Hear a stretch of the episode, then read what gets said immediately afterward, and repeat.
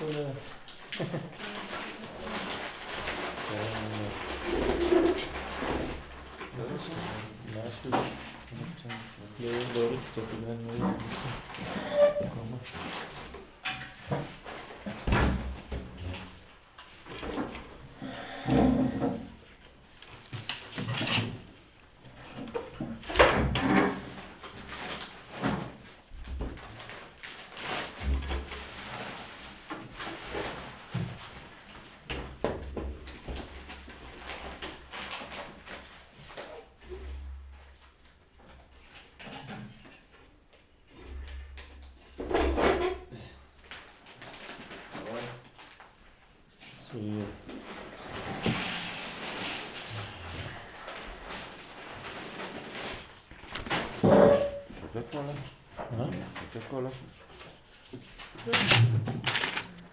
אז אין ברירה. ברוך אתה אדוני אלוהינו מלך העולם בראים מיני מזונה.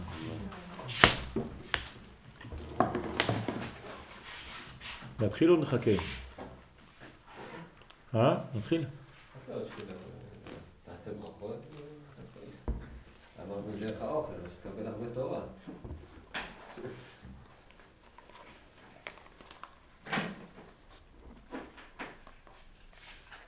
אז גם ליקוטי הלכות התחלת להקליט? מה? הבוקר? לא שומע. התחלת להקליט את הליקוטי הלכות? אלון, אלון מקליט. אלון מקליט כל בוקר, גם יאיר-. זה לא שלך?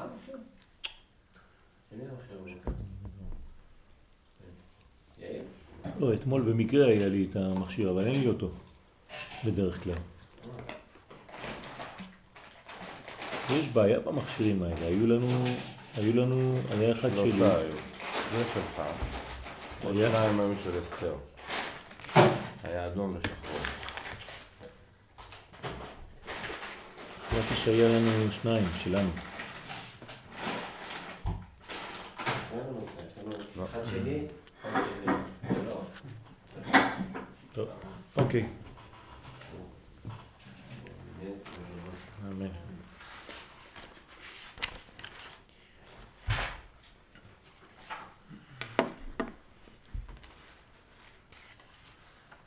דיברנו על אה,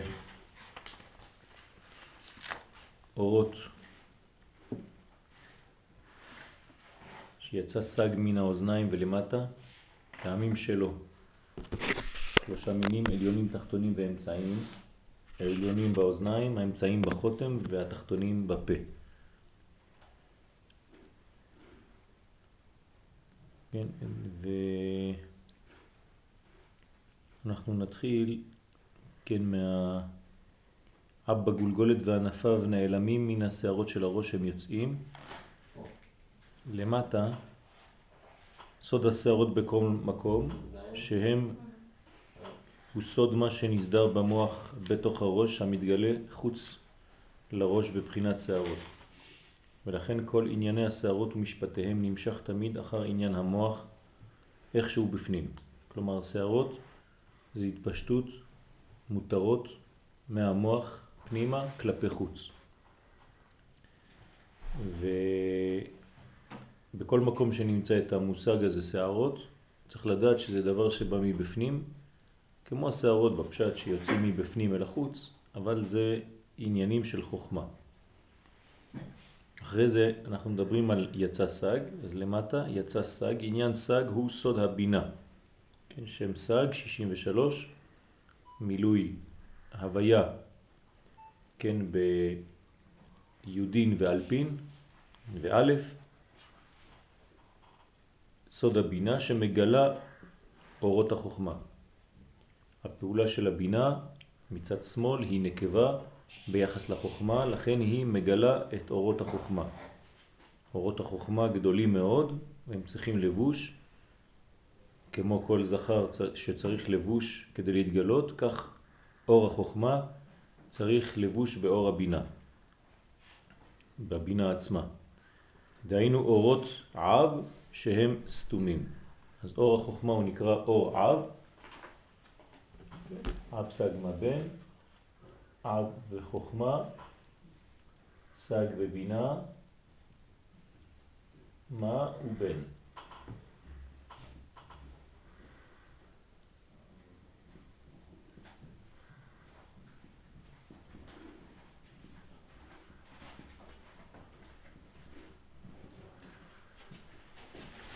אז לכן כל אור חייב לבוא דרך לבוש.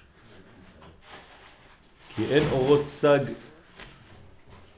אורות אחרים בלתי משתלשלים מן האב. זה לא איזה מין המצאה שבאה באמצע.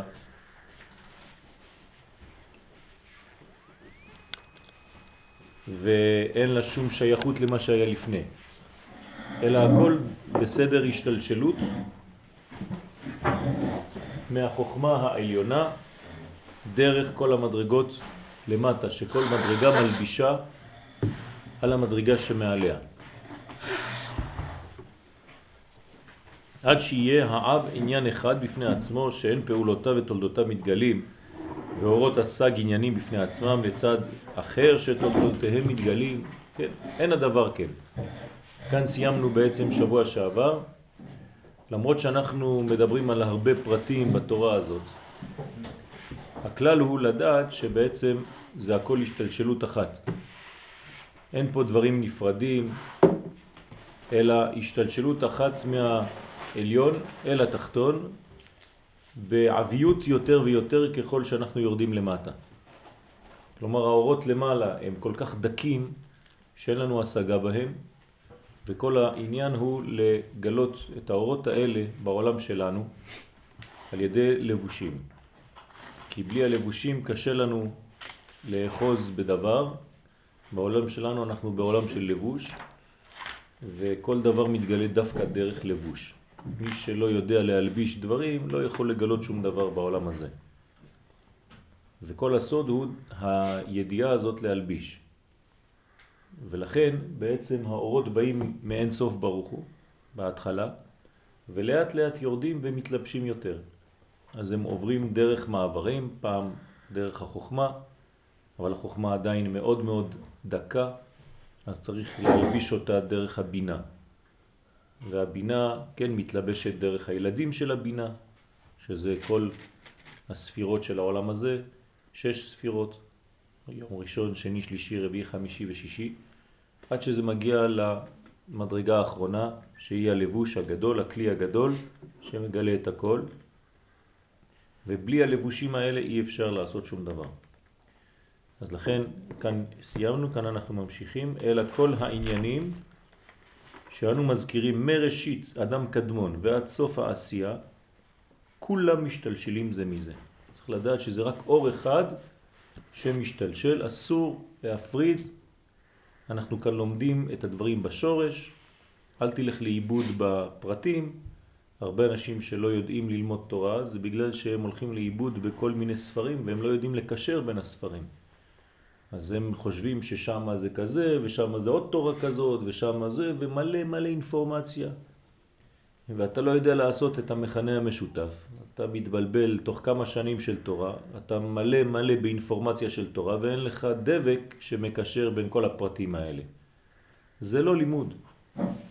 הלימוד הוא לימוד מסודר שאנחנו לומדים שמהשורש ועד לתוצאה אנחנו מדברים על מציאות אחת. רק שיש לה הרבה פרטים. למה הדבר דומה? לבן אדם. בן אדם יש לו מלא איברים, אבל הוא מציאות אחת. יש לו נשמה אחת שהיא מתפשטת בכל הריבוי הזה של האיברים. ואם אתה תחשוב ותגדיר בן אדם כאוסף של איברים, אז רואים שלא הבנת שום דבר. האדם הוא מציאות אורגנית אחת, שלמה. כן? אז כך בעולמות העליונים, שזה שורש האדם, אותו דבר, כל העולמות זאת אחדות אחת גדולה מאוד.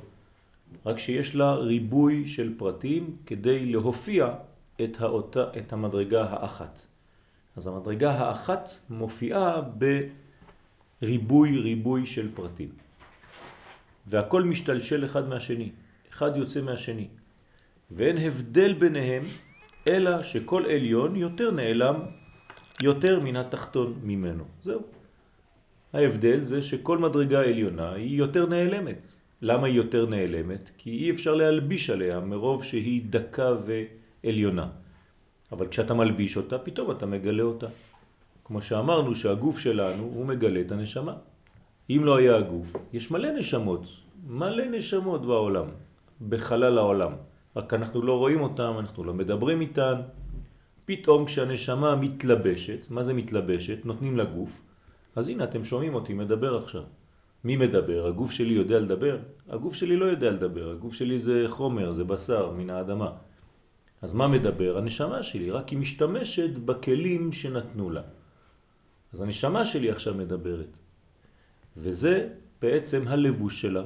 לכן, דווקא כשהיא מתלבשת, היא מסתתרת, אז אפשר להתגלות. ונמצא שכל מה שמתגלה כאן באורות הסג,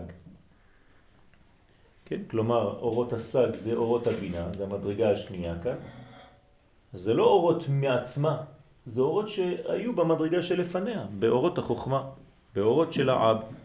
זה מה שהוא אומר כאן, שכל מה שמתגלה כאן באורות הסג הוא עצמו מה שהיה נעלם מתחילה באור העב. מן האוזניים ולמטה, אנחנו חוזרים עכשיו מה שיוצא מן האוזניים ולמטה. למעלה אתם רואים, יש את המשנה של הרמח"ל, וכל מה שכתוב למטה זה הפירוש. אז כשכתוב למטה במודגש, זה חלק מלמעלה.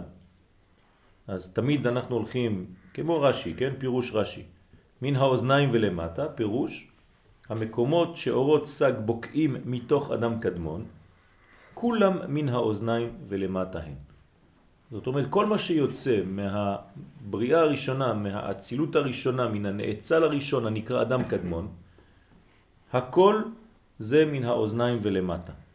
והאוזניים, המקום העליון, שאור מאורות סג מתגלה משם. אז יש באורות האלה, כן, אני רוצה שנחזור למעלה, בשורה השלישית בצד ימין, יצא סג מן האוזניים ולמטה.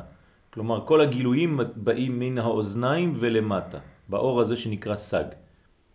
אז יש שלוש בחינות, טעמים שלו שלושה מינים. יש טעמים קודם כל שיצאו. העליונים תחתונים ואמצעיים, כן? שלוש בחינות של טעמים. אז הטעמים העליוניים באוזניים, האמצעיים בחותם והטעמים התחתונים בפה. כל זה יצא מהאוזניים. אז זה מה שאנחנו חוזרים למטה. עכשיו, טעמים שלו. פירוש, מה זה הטעמים? אמרנו שיש ארבע מדרגות. טעמים, נקודות, תגים ואותיות.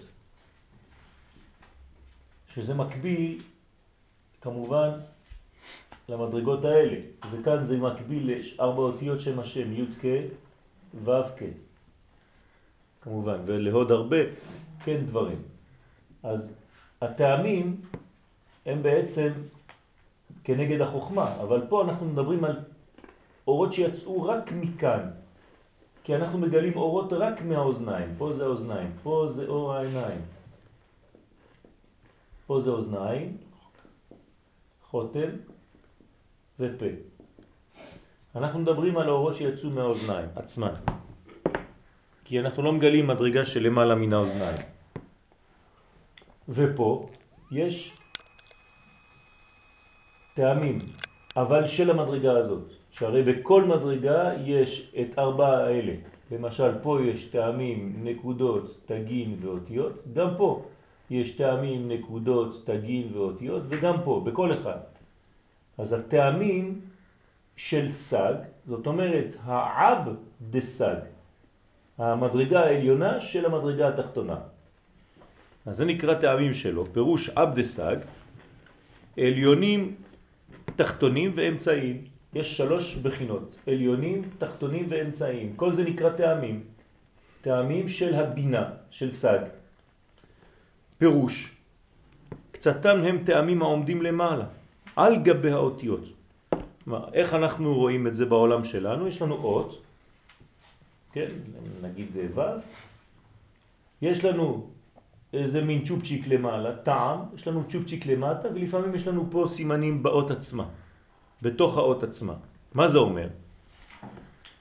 פירוש, קצתם הם טעמים העומדים למעלה על גבי האותיות, כגון זרקה או פזר, פזר. קצתן תחתיהם, כגון דרגה או תביר, וקצתן באמצע כמו מקף. ודע שגם ג' אורות הטעמים המתבארים כאן אינם עניינים הרבה פזורים ונפזרים, אלא הם עניין אחד, שהולך ומתגלה גילוי אחר גילוי. אותו דבר פה, אל, אל תלך לאיבוד במיליונים של פרטים, אלא זה אותו אור, גילוי אחר גילוי.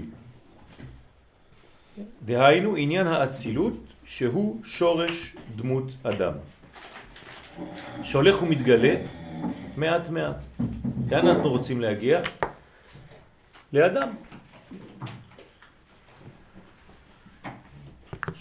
מה זאת אומרת שאנחנו רוצים להגיע לאדם? לא לשכוח אף פעם את התכלית.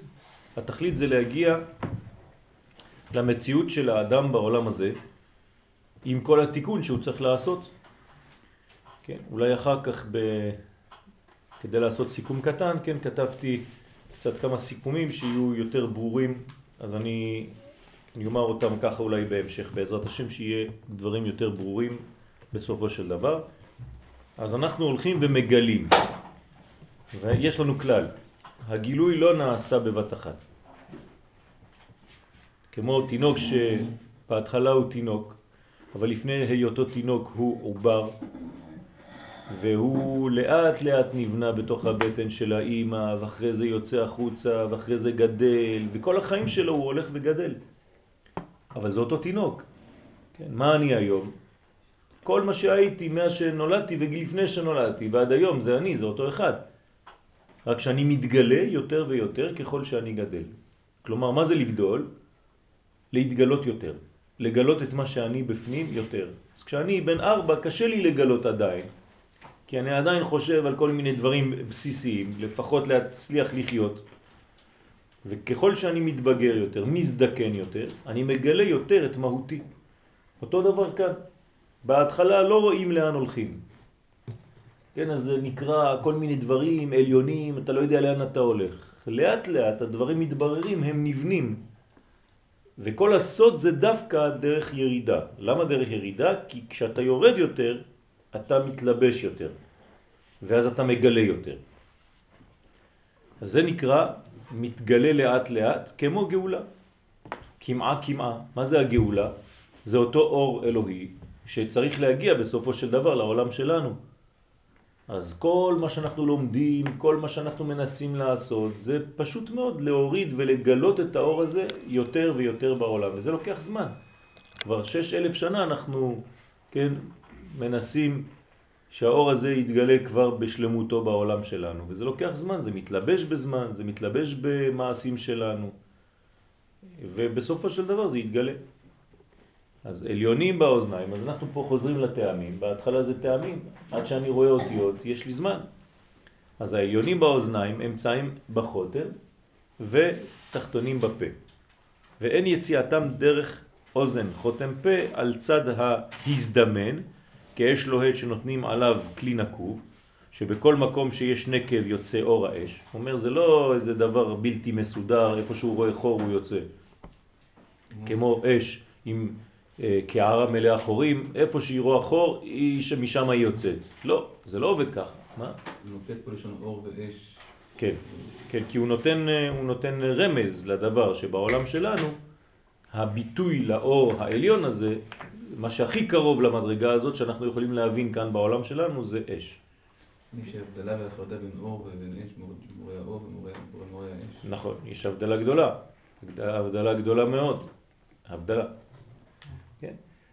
הבדל גדול בין המעורי אור ומעורי האש, כן? שהאור הוא במדרגה הרבה יותר עליונה, האש הוא ביטוי מאוד מאוד תקיף של המדרגה הזאת, אבל בשורשים העליונים, כן, האורות הם לא אורות של אש, כן? הם אורות יותר עליונים של האש. האש הוא הביטוי של האור הגדול הזה בלבושים של העולם שלנו. כן, רפדוני בתפוחים, כן, סמכוני באשישות. זה השישות, זה כל האיש, האישות, כן, שיש לנו כאן בעולם הזה, מלשון אש. אש עליונה, אש תחתונה. אור. מה? אור. אור. חג האורים. אלא נבחרים המעברים לאורות. אז תמיד כשאנחנו רוצים לדבר על אור, אנחנו מדליקים אש. בחנוכה, כן? אנחנו רוצים להדליק אור, כן? באנו חושך לגרש, בידינו אור ואש. כן? אז מה זה האור הזה? זה, בעולם שלנו זה, זה בדוגמת האש. אנחנו רואים דבר והוא גם כן מאוד רוחני. גם האש בעולם שלנו זה דבר שקשה לתפוס אותה. אבל זה עדיין רק כמו צל ביחס לאור שאנחנו מדברים עליו עכשיו. האור שאנחנו מדברים עליו עכשיו הוא אור רוחני מאוד, גבוה מאוד. הביטוי שלו זה אש. אז איך זה עובד? האור הזה או האש הזאת לא יוצאת מכל חור שהיא מוצאת בדרך, אלא נבחרים המעברים לאורות. ומוכרח האור ההוא ללכת מעבר ההוא ולא באחר, מפני היחס שיש לו עמו. מהכלל הוא פשוט שהאור יוצא דרך המעבר שמתאים לו. כמו אצל האדם, אם אני במדרגה אה, ב', אז אני מגלה אור בצורה מבחינת ב'. אבל אם אני במדרגה א', אז האור שיעבור דרכי הוא אור מסוג א'. כלומר, הכלי קובע איזה אור יעבור. אותו דבר כאן, יש פתחים באדם קדמון, והאור צריך לצאת בסופו של דבר, כי אנחנו מחפשים גילוי, עוד פעם. אבל מאיפה יצא האור? מהמדרגות שדומות מאוד לאותו אור. כלומר, האור משתווה לכלי, הכלי משתווה לאור, ושניהם ביחד יכולים להיות, כן, מחוברים. כמו אדם, הנשמה שלי מתאימה לגוף שלי, והגוף שלי צריך להתאים לנשמה שלי, כדי שהיא תוכל לחיות בשקט ולהתגלות.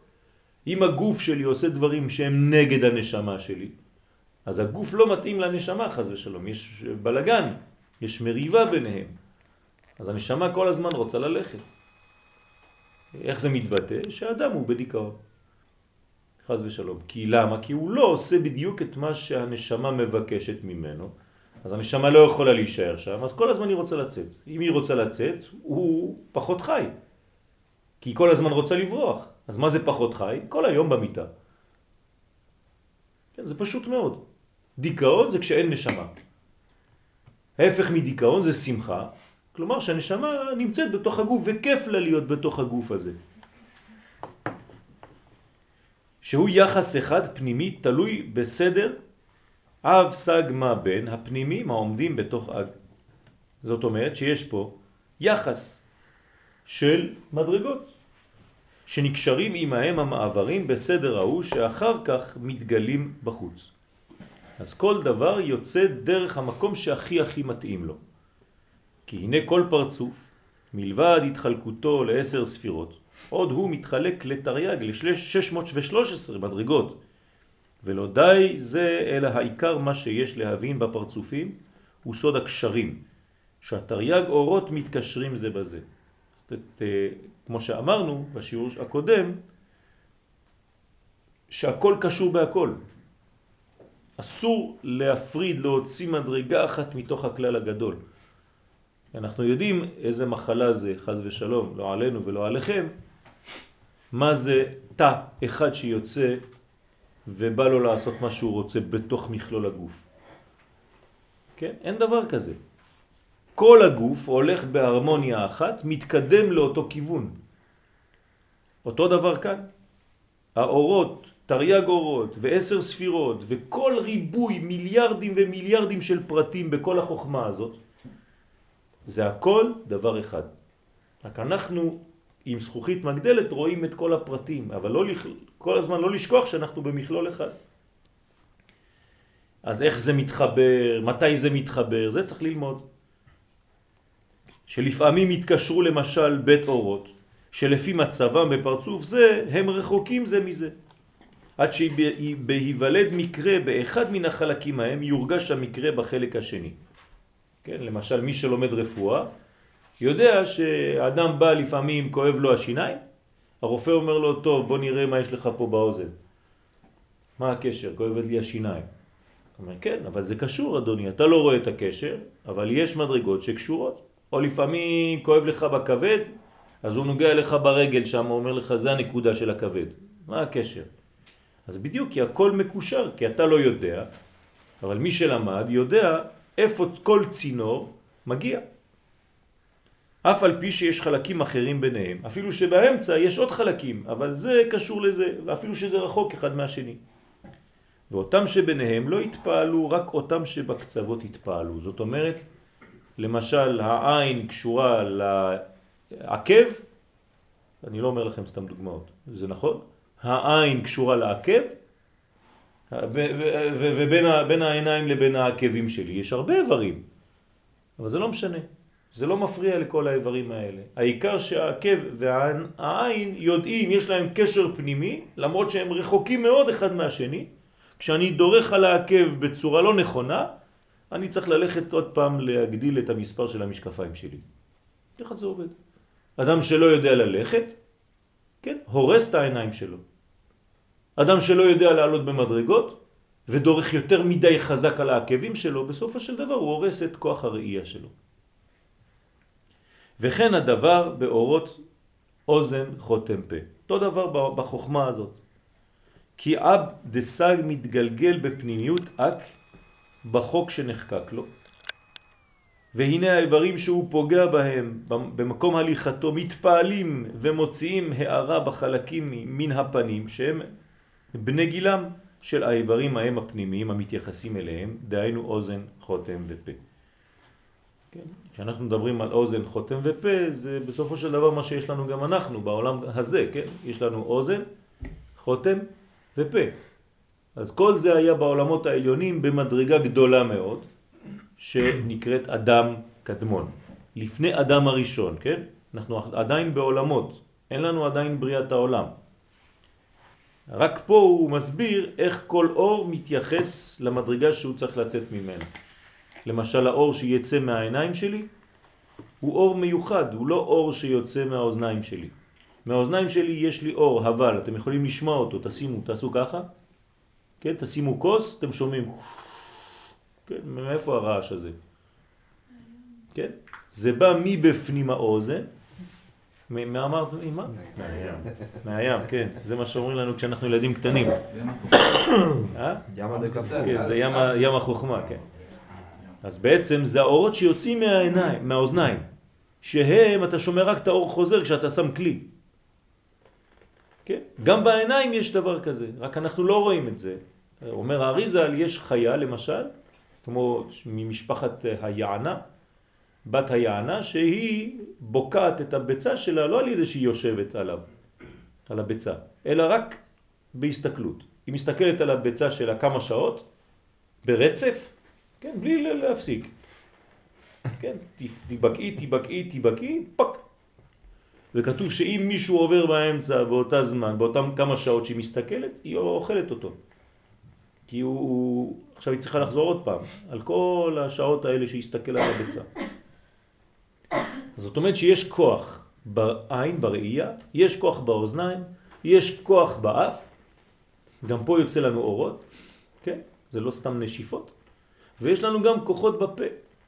אנחנו רואים איך הפה יכול חז ושלום להרוג או להחיות, כן? אדם שלא יודע לשמור על הפה שלו, וכו' וכו' וכו'. זה נקרא אורות. אז כל המדרגות האלה, יש בהם כוחות פנימיים של הנשמה, שבוקעים דרך החורים האלה. זה חורים. זה כמו קני מנורה, כן? כמה קנים יש במנורה שבבית המקדש? שבעה קנים. כן, הנה השבעה קנים. שתי אוזניים, שני עיניים, שני נחיריים והפה. זאת אומרת שזה בעצם כל הבניין שלנו, וזה האורות. אך היחס והקשר... רגע שנייה, סליחה, מה זה אקט חוק שנחקק לו? איזה חוק? יש לו, יש לו צו אה, יציאה מלמעלה. הוא אומר לו, הקדוש ברוך הוא המאציל, היום אתה צריך ללכת להתגלות. אז זה, זה הדף דרך שלו, כן? מאיפה הוא יוצא? מהמקום שמתאים לו, זהו. כלומר, הוא ילך לאוטוסטרדה מיוחדת שמתאימה לאותו אור. אז הוא יעבור דרך המקום שמתאים לו לגלות את המדרגה הזאת. זה מידת הדין בעצם. הכל, כן. הכל זה פה עניין של צמצומים, ולדעת מקום מיוחד שדווקא שם זה יוצא, ולא מכל החורים. לא איפה שיש חור האור יוצא, כן? אנחנו לא מדברים על נזילה של מים סתם, שיוצאת מכל חור שהיא מוצאת בדרך. אפילו שיש חור וזה לא מתאים לגילוי הזה, זה לא יצא מהחור הזה. זה הסוד. על זה צריך להיזהר גם כן, לא להוציא את הכל מכל החורים. כן? אלא לפי מה שמתאים. אך היחס והקשר הזה הפנימי אשר בין איברי הפרצוף תלוי בשם מה? שהוא סוד דמות אדם. עוד לא הגענו לכל המדרגות, יש המון המון עבודה כאן, כן? לא להתבלבל, לא לפחד מכל המושגים האלה, אבל בסופו של דבר דמות אדם זה דמות שהיא בצורה של ג' קווים, ימין, שמאל ואמצע, שזה עולם מאוזן, עולם של תיקון, אדם זה צריך להיות איזון, לכן יש לו שלוש אותיות. כל מדרגה שיש לה שלוש אותיות והרביעית מגלה, את השלוש זה איזון גדול מאוד. כן, 1, 2, 3 והרביעית. 1, 2, 3 והרביעית. כן? זה המדרגה. אז דמות אדם זה זה. דמות אדם זה ג' בחינות שהולכת להתגלות בסופו של דבר במדרגה שנקראת שם מה. כן? המה הזה הוא מגלה את הכל כי הוא אמצעי. אז בואו נחזור למעלה למשנה. יצאו העליונים מן האוזניים. עכשיו יש לנו אורות שיוצאים מן האוזניים. איך הם יוצאים? עשרה מן הימין ועשרה מן השמאל. כלומר, יש לנו פה, כן, רק להמחיש, בסדר? יש לנו פה עשר אורות שיצאו מפה ועשר אורות שיצאו מפה. עשרה ועשרה. כן.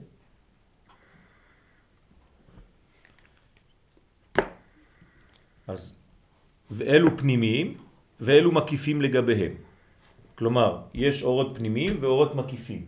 הימין זה מקיף והשמאל זה פנימי. מה זה מקיף? יותר גדול מפנימי, לכן הוא בא מהימין. כן? זה מבחינתנו. אצלו זה הפוך, כן? אנחנו מסתכלים עליו מבחוץ. בסדר? אז בינתיים לא להתבלבל, לא חשוב. רק הימין זה מקיף, השמאל זה פנימי. כל אחד מוציא עשר אורות. כלומר, האוזן הזאת מוציאה עשר אורות ועשרה אורות גם כן מפה. רק שזה מקיף וזה פנימי. אחד עליון ואחד תחתון. כן. כלולים בה, הימין תמיד יותר גבוה מהשמאל, נכון? אז, אז הוא, הוא כמו מעלה והשמאל מטה. הימין שולט על השמאל. כלולים בה אחת שצורתה ה. עד היכן הם יורדים? עד כנגד שיבולת הזקן. אז איפה יורדים האורות? עד פה. שיבולת הזקן, כן? פה זה שיבולת הזקן. עד כאן עומדים האורות האלה. עשר ועשר, כן? מתפשטים. עכשיו, הבניין של האורות האלה שיצאו מהאוזניים זה האות ה'. כן? אות ה' כזאת, או אם אני רוצה ככה לעשות את זה כמו אוזן, אז הנה היא. בסדר? זה אות ה'. האוזן זה כמו אות ה'. עוד מעט נבין גם למה בעזרת השם. כן? אז כל פעם שתשמעו, שתראו אות ה', למשל פה זה אות ה', נכון? של י' כ' ו' כ'. אז האות ה' היא באה לומר לנו שמדובר כאן על אוזניים. מה זה אומר? זה אומר שיש כאן שמיעה. האות ה' תמיד משמעותה שמיעה, שאנחנו יודעים על מה אנחנו מדברים. שמיעה זה הבנה, כן? זה לא רק לשמוע מוזיקה, זה להבין. כשאני אומר למישהו שמעת, אני אומר לו הבנת, זה הפירוש. וחשוב מאוד תמיד להעביר את הדברים לשמיעה, להבנת הדברים. כן, נעשה ונשמע. נשמע זה נבין, נפנים את הדברים. תכף נראה ששבירת הכלים הייתה דווקא בגלל שלא השתמשו באורות האלה של השמיעה. אלא האורות שיצאו מן העיניים, למה הייתה בהם שבירה? בגלל שהם לא השתתפו, הם לא שיתפו את עצמם לאורות של שמיעה, אלא רק לראייה. בואו אני אתרגם לכם את זה למציאות פשוטה. כשאדם רואה דבר ולא מנסה להבין מה הוא ראה, הוא יכול מהר להתבלבל. נכון? אדם שנכנס חס ושלום לבית חולים וככה עובר בין החדרים ורואה כמה רופאים על אה, חולה. אם הוא לא יודע לתרגם את זה, מה יגיד? מיד ירוץ למשטרה. ראיתי שם שלושה עבריינים, תופסים אחד, מסכן, כולם מתלבשים עליו, ההוא צורח על המיטה, ומלא אנשים בלבן עליו, ככה אחד תופס אותו, אחד עושה לו ככה, אחד עושה לו ככה, כן? הוא לא הבין, הוא ראה ולא הבין. אדם שרואה ולא מבין מה הוא רואה, הוא במצב של סכנה. תיזהר, תמיד לצרף את הראייה שלך, שזה דבר חיצוני, לשמיעה שלך, שזה דבר פנימי. לכן יש מקום לומר שהאוזן, השמיעה, יותר פנימית מהראייה. הראייה היא דבר חיצוני. למרות שזה נמוך יותר. למרות שזה נמוך יותר. למה? כי אנחנו לא מדברים על האור של העין, וזה הדיוק שאני כל הזמן אומר לכם, אלא אור שיוצא דרך העין. הוא בא ממקום נמוך יותר. רק שהוא עולה והצורה של היציאה שלו זה דרך העין. זה לא ד... העין עצמה, האור של העין עצמה, שהוא באמת יותר גבוה. בסדר? אז צריך להיזהר בחיים שלנו לא להסיק מסקנות מהירות לפי מה? לפי מה שאני רואה בחיצוניות. אל תסתכל בקנקן אלא במה שיש בו. מה שיש בו זה האוזן, תשמע. בסדר? זה סוף פוקח עיוורים? אה, כן, אפשר לומר, כן. כן, שזה לה, להבין את הדברים, להפנים ולדעת לשמוע, כן? הסקט ושמע. אז זה צורת ה'. למה זה בצורת ה'? כי ה', מה פירושה? לבוש. כן, כשאני אומר על משהו שזה ה, למשל הספר, אומר לי שבעצם אני יודע על איזה ספר אני מדבר, נכון? מצאתי את הספר, מה זה אומר? לא כתוב מצאתי ספר, מצאתי את הספר. ברגע שאני מוסיף ה, זה ה הידיעה. זאת אומרת שאני מחבר את הדברים ואני יודע על מי אני מדבר, על מה אתה מדבר. לכן הה היא עוד חשובה מאוד, שתמיד באה להגדיר דברים יותר כי היא מלבישה, מצמצמת יותר. לכן היא דוגמת האישה. האישה יש לה את הה. לאיש אין ה. א' י' ש' ולאישה יש ה. כי מה יש לאישה? בינה יתרה ניתנה לנשים. שהיא יכולה להבין דברים שהגבר לא מסוגל להבין כי הוא רואה רק מבחוץ. הגבר יותר כולל בראייה שלו. בסדר? והאישה יודעת להיכנס לפרטים. לכן זה נקרא בינה. בינה זה להבין דבר מתוך דבר. אז לפעמים האישה אומרת לך, תשמע, אני חושבת שהבן אדם הזה צריך להיזהר ממנו, ואתה אומר לא, זהו בסדר גמור, כן? ובסופו של דבר מתברר לך שהיא צדקה, למה? כי יש לה ראייה יותר שמיעתית, בוא נגיד ככה. היא קשורה מאוד לאוזן. אז לכן יש בו צורה, יש הרבה הרבה דברים לומר, אבל אני לא רוצה עכשיו להיכנס לכל הדברים, כי צריך להתקדם קצת. יצאו, אז בואו אנחנו ניכנס עכשיו למטה לפירוש, יצאו העליונים מן האוזניים. אז בשורה הראשונה למטה, יצאו העליונים מן האוזניים. והם המשך והשתלשלות של אורות אב שיצאו דרך שערות הראש. זאת אומרת, הוא אומר לך פה תמיד, מזכיר לך, אל תתבלבל, אל תחשוב שזה עוד איזה אור חדש שלא היה, פתאום יוצא לך עוד משהו. זה המשך. המשך שהתחיל בגילוי שיצא כבר בשערות, ועכשיו זה עובר לאוזניים. אלא, אז מה ההבדל? אלא ששם, איפה? בשערות, היה בחינת הכלי בלוע עדיין בין האורות, ולא עלה בשם כלל. כלומר, באורות שיצאו מן השערות עדיין לא היה אה, אה, גילוי כל כך מוחשי, אמיתי, כי הכלים שם היו בלויים בתוך האור, לא היית יודע להבדיל, כי זה מקום גבוה מאוד, השערות. אז עדיין אתה לא יודע איפה הכלי, איפה האור, מה, מי, מו, כלום. אך כאן, בסג, עכשיו ירדנו, אנחנו באוזניים, מהאוזניים ולמטה. כיוון שהאורות נחלשים והולכים. למה האורות נחל... נחלשים? למה האור נחלש?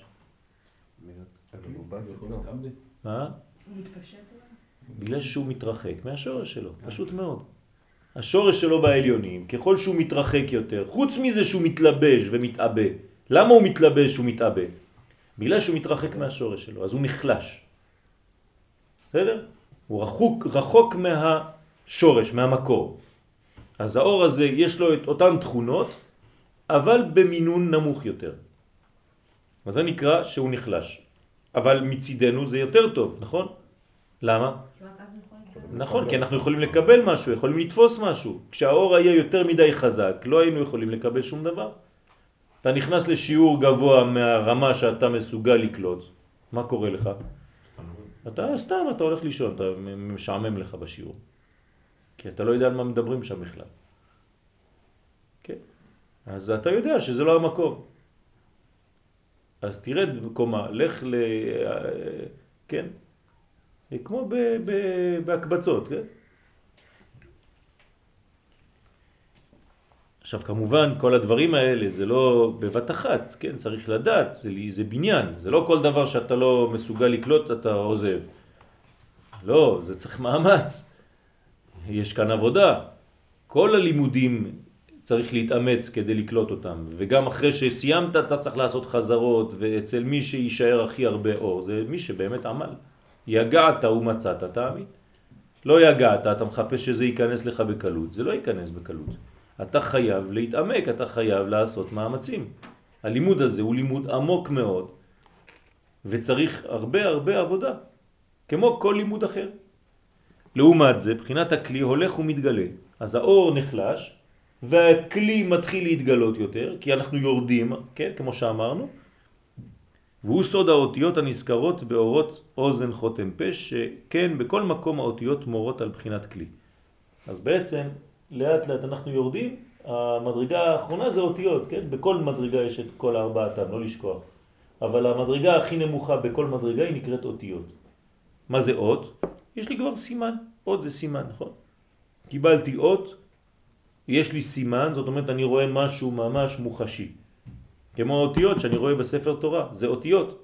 אבל בתוך האותיות יש טעמים, נקודות ותגים. ואני לא רואה את כל הדברים האלה. אני רואה את האות עצמה. אבל כשאני קורא בספר תורה, אני אמור, כן, לקרוא עם הטעמים, עם הניקוד הנכון, עם התגים הנכונים, כדי, כן, לא רק לקרוא סתם אותיות, כי מי שעולה לספר תורה, מה כתוב לו? אותיות על לבן, שחור על לבן. אז מה הוא קורא? הוא קורא. אבל אם הוא למד, אז הוא יודע גם כן את כל האינטונציה, איך להביא את הצליל כדי להמחיש למי שקורא, למי ששומע, בדיוק את הטקסט. לכן יש אנשים שקוראים בתורה ואתה תצא מהקריאה שלהם כאילו לא עשית שום דבר, ויש אנשים שקוראים בתורה שעצם הקריאה שלהם זה לימוד בשבילך. זה הבדל גדול. יש אנשים קוראים בתורה כדי לסיים, כי הם רוצים ללכת לאכול. ויש אנשים שקוראים בתורה בגדר של לימוד. הרי איך למדו תורה? לא היו להם משניות וגמרות וכל זה כמו שיש לנו היום. היו פותחים ספר תורה ממש, לא היה להם אפילו דפוס. אז מה הם היו הולכים? לקחת ספר תורה, מוציאים אותו מהארון, פותחים אותו, ושם לומדים תורה. ככה היו לומדים תורה בהתחלה, לא היה להם ספרים. פה אנחנו אפילו לא מתקרבים לספר, אנחנו רק פותחים ספרים, ספרים, ספרים של דפוס. זה הכל הפוך. אז איך הם היו יודעים? כשלא הייתה להם לא גמרא ולא ספרים ולא כלום, הם פשוט היו יותר קרובים למקור. אז ברגע שהם היו שומעים פסוק, הם היו יודעים את כל הסודות של הפסוק הזה. ואם בעל הקורא היה אומר את הפסוק הזה בצליל הנכון, עם האותיות הנכונות, עם הניקוד הנכון, עם התגין הנכונים, כן, כל התנועות הנכונות, אתה כבר היית מבין. כי מי שיודע בדיוק לשיר את השיר, אז ברמז שהוא שר לך שם אתה שומע מה התורה רוצה לומר. האם הוא קורא הוא קרא, בסדר, יצאת ידי חובה, זה מה שמעניין את האנשים, יצאת ידי חובה. לא להבין, לא כלום, האם יצאת ידי חובה או לא. זה לא ככה, כן? אז איך יוצאים העניין? כן, אז י' מן הימין, כן, אמרנו עשר ספירות, י' מן הימין וי' מן השמאל. כן? כלומר עשרה אורות. יצאו עשרה מן הימין ועשרה מן השמאל. פירוש י' אורות מקיפים מאוזן הימני, הנה, אתם רואים שהמקיף הוא בימין, וי' פנימיים מאוזן השמאלי. המקיף יוצא מפה, מהימין, והשמאלי מוציא את הפנימי, את העשר פנימיים. שכללות שניהם הם עשר ספירות שלמות. כלומר, מה אתה היית חושב אם הייתי שואל אתכם כמה ספירות יש פה, הייתם אומרים לי עשרים. נכון? עשר יצאו מימין, עשר משמאל. לא, זה רק עשר. למה? מקיפים ופנימיים. כי זה אור אחד שיש בו בחינה אחת של מקיף ובחינה אחת של פנימי, אבל זה אור אחד. עוד פעם, אל תלך לאיבוד. אל תתפזר סתם. כן, זה נראה כ-20 אורות, אבל זה לא נכון. זה אחדות אחת כוללת. כלולים בה אחת. אז שניהם עכשיו, כלומר העשר האלה שיצאו ממקיף ופנימי, הם כלולים, כולם אני יכול לכתוב אותם, לתת להם אות באלף בית והיא האות ה' שצורתה ה' פירוש ד' על גבי ו' הנה עכשיו הוא אומר לנו למה ה' שזה בעצם ד'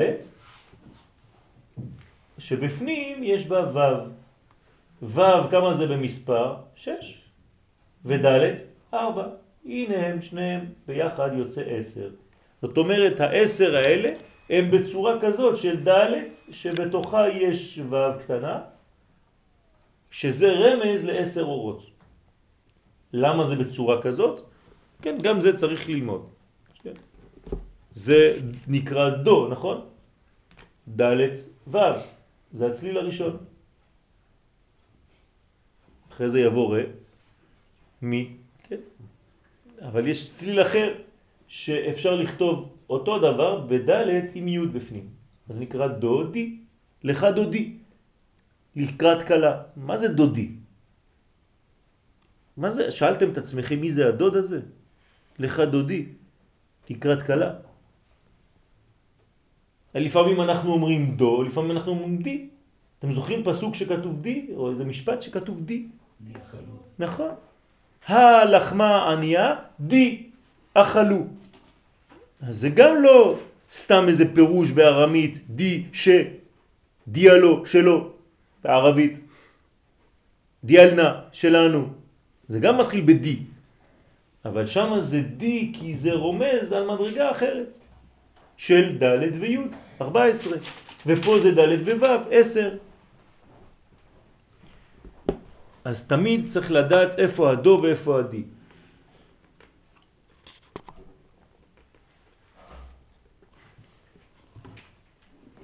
שמספר שניהם עולה 10, מה אכפת לי?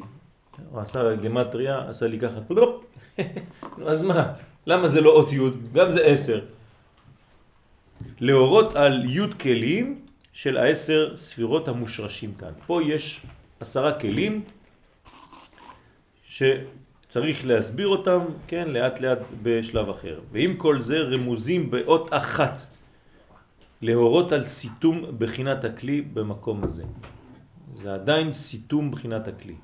שאף על פי שנתגלה, לא נתגלה אלא בכלל. אך פרטיו טרם נתגלו במקום הזה. זאת אומרת שלמרות שזה מופיע בצורת ה', עדיין זה כללי מאוד, אתה לא יכול ללכת בתוך הה' הזאת ולראות את כל מה שיש. קשה לראות את זה. כן, למה דומה האוזן? לעובר, נכון? בתוך הבטן של האימא.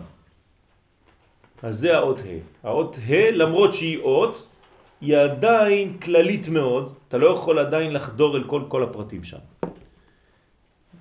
אבל הם מתקרבים, זה מתקרב. כדי להופיע דבר צריך שיהיה המקיף והפנימי יותר ויותר קרובים אחד לשני. כאן אתם רואים שהאורות שיוצאים מהאוזניים הם רחוקים יחסית אחד מהשני, נכון? זה הדבר הכי קיצוני. הכי רחוק אחד מהשני, האורות שיוצאים מהאוזניים. לכן עדיין אין לך כלי. כי כלי מופיע רק כשהאור הפנימי והאור המקיף נפגשים. אז כאן עדיין לא תראה כלי. אז תסתכלו איך גוף האדם בנוי, שבעצם לאט לאט אנחנו נתקרב. יש בהתחלה שני אורות רחוקים, המקיף והפנימי. אחרי זה זה מתקרב, מתקרב, מתקרב, ואתם רואים שעכשיו שני נחיריים, זה אותם חורים, רק יותר קרובים עכשיו, הפנימי והמקיף.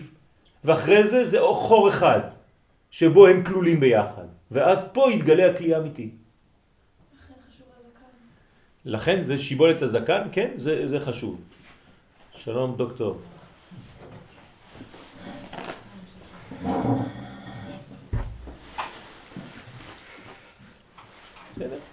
אז כשיש לנו אורות מן האוזניים, עדיין אנחנו לא רואים כלי.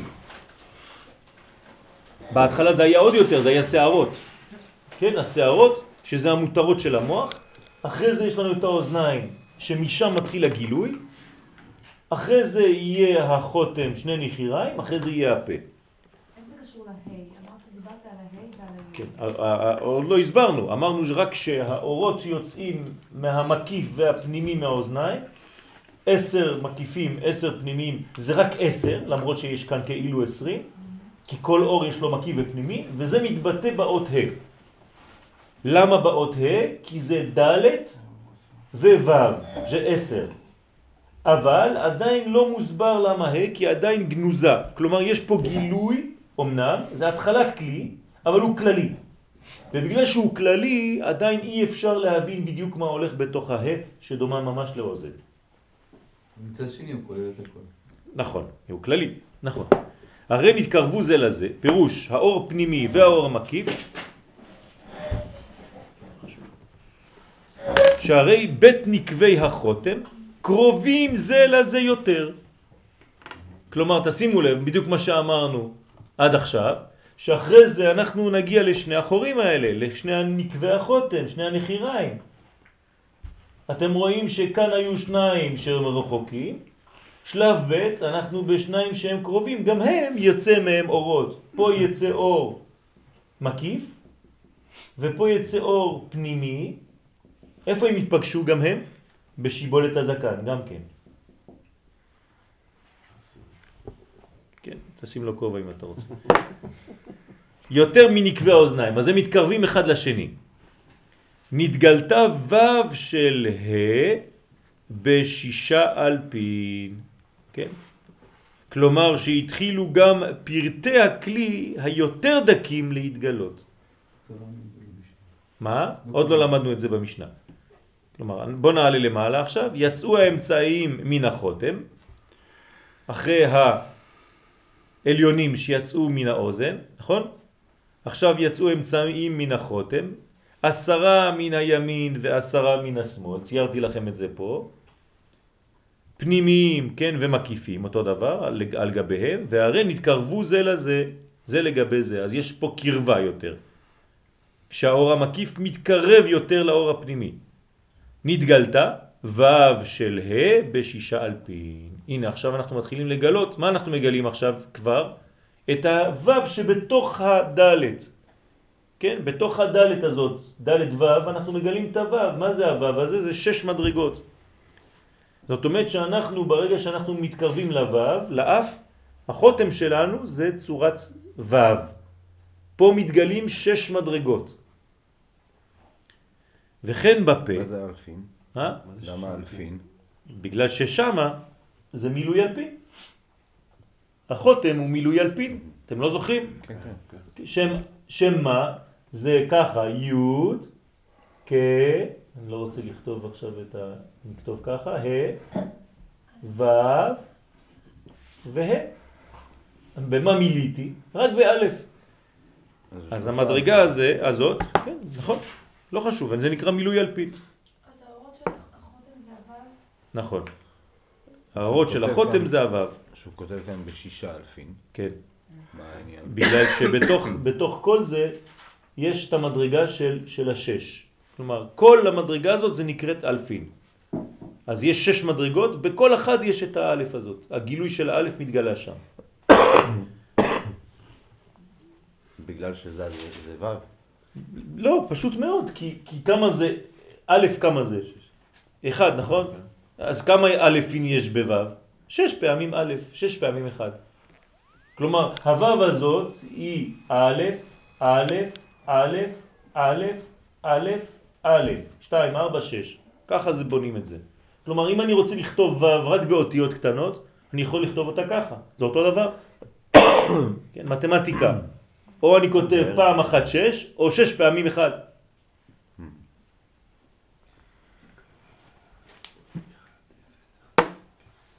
כן, זה כמו אוטומטיזם, כן?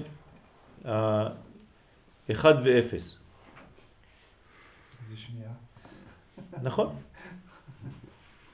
כלומר, שהתחילו גם פרטי הכלי היותר דקים להתגלות, וכן, עכשיו אנחנו יורדים עוד מדרגה, אנחנו יוצאים, אה, אה, אנחנו חוזרים למעלה, יצאו התחתונים מן הפה, עשרה פנימיים ועשרה מקיפים. נתגלתה הדלת שבה עכשיו, בארבע אלפין, כן, דלת, ארבע אלפין, שניים י' ו' י' ושניים י' ו' ד'. בסדר? אז עכשיו אני, אני בפה, עכשיו מהפה, יצא גם כן אור, אבל פה זה מאוד קרוב עכשיו, הם, הם באותו כלי. כלומר, יש לי מקיפים ופנימיים שיוצאים מהפה, גם הם נמצאים כאן, ריכוז גדול מאוד של אור יש כאן בשיבולת הזקן, ועכשיו מתגלה לי ההפך, מתגלה לי פה ארבע אלפין. כלומר, א', א', א', א'. עכשיו, רק יש פה סוד ששניים מהאלף פה, איך אני יכול לכתוב אותם? איך כותבים א'? או י' ו' י', או י' ו' ד'. בסדר? זה הי'. י' זה א'. זה א', נכון? הנה. ו', י', ד'. נכון? אז כתבתי פה א' בצורת י', אבל אני יכול לכתוב א' בצורת ו', י' למעלה וי' למטה, נכון? אז זה פה י' ו' י'. כתבתי עוד פעם ד', א'. אז תסתכלו בספר תורה, לפעמים הסופר סתם כותב שני יהודים, דני תעזור לנו, אתה למדת את זה, כן? או כזה, ד', זה גם א'. ופה י' ופה ו'.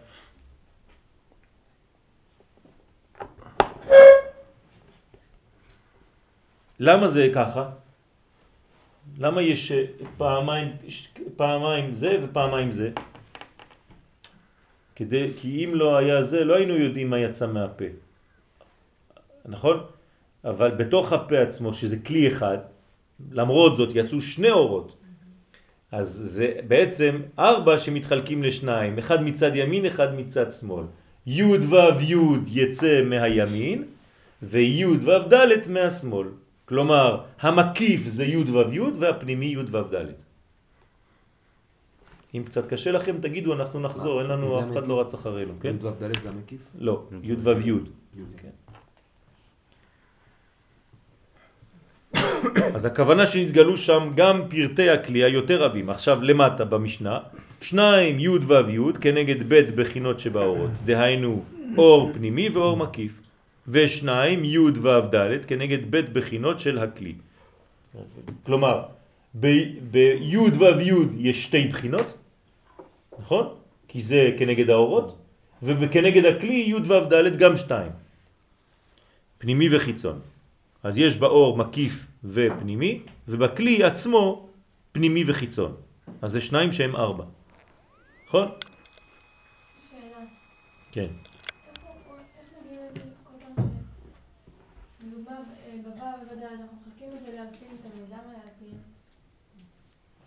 כי זה היחידה.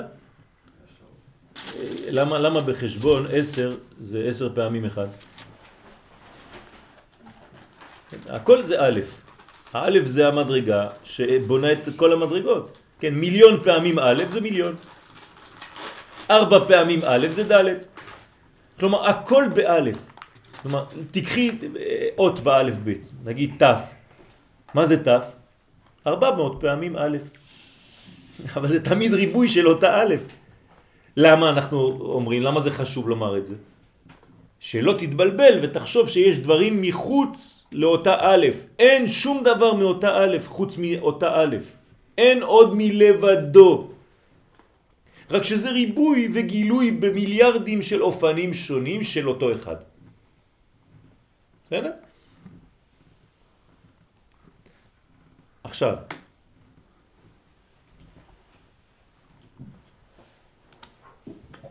מבית אוזניים ומבית נחיריים שני הבלים בימינו של פה ושני דיבורים בשמאלו. כן? קראנו את זה למעלה? לא קראנו את זה למעלה, נכון? אז הנה, אנחנו נקרא את זה, זה בצד שמאל למעלה. כן, משתי אוזניים ומשני נחיריים, שני הבלים בימינו של פה, ושני דיבורים בשמאלו. כלומר, יש הבל בפה ויש דיבור. מה ההבדל בין הבל לדיבור? שזה שזה פנימי, ההבל יותר גבוה. והדיבור זה כבר הגילוי. כן? מה? זה השופר, יהיה בימין. נכון. אז לכן, ההבל לדעתכם יוצא מימין או משמאל שבתוך הפה? מימין. כאילו. יפה. אז זה מה שאומר עכשיו דני, שאיפה חייבים ל... לתפוס את השופר כשאתה תוקע? צד ימין או בצד שמאל? ימין, למה? כי השופר לא מוציא דיבורים, הוא מוציא קולות, שזה הבל. בסדר? זה בעיות של בעל תוקע.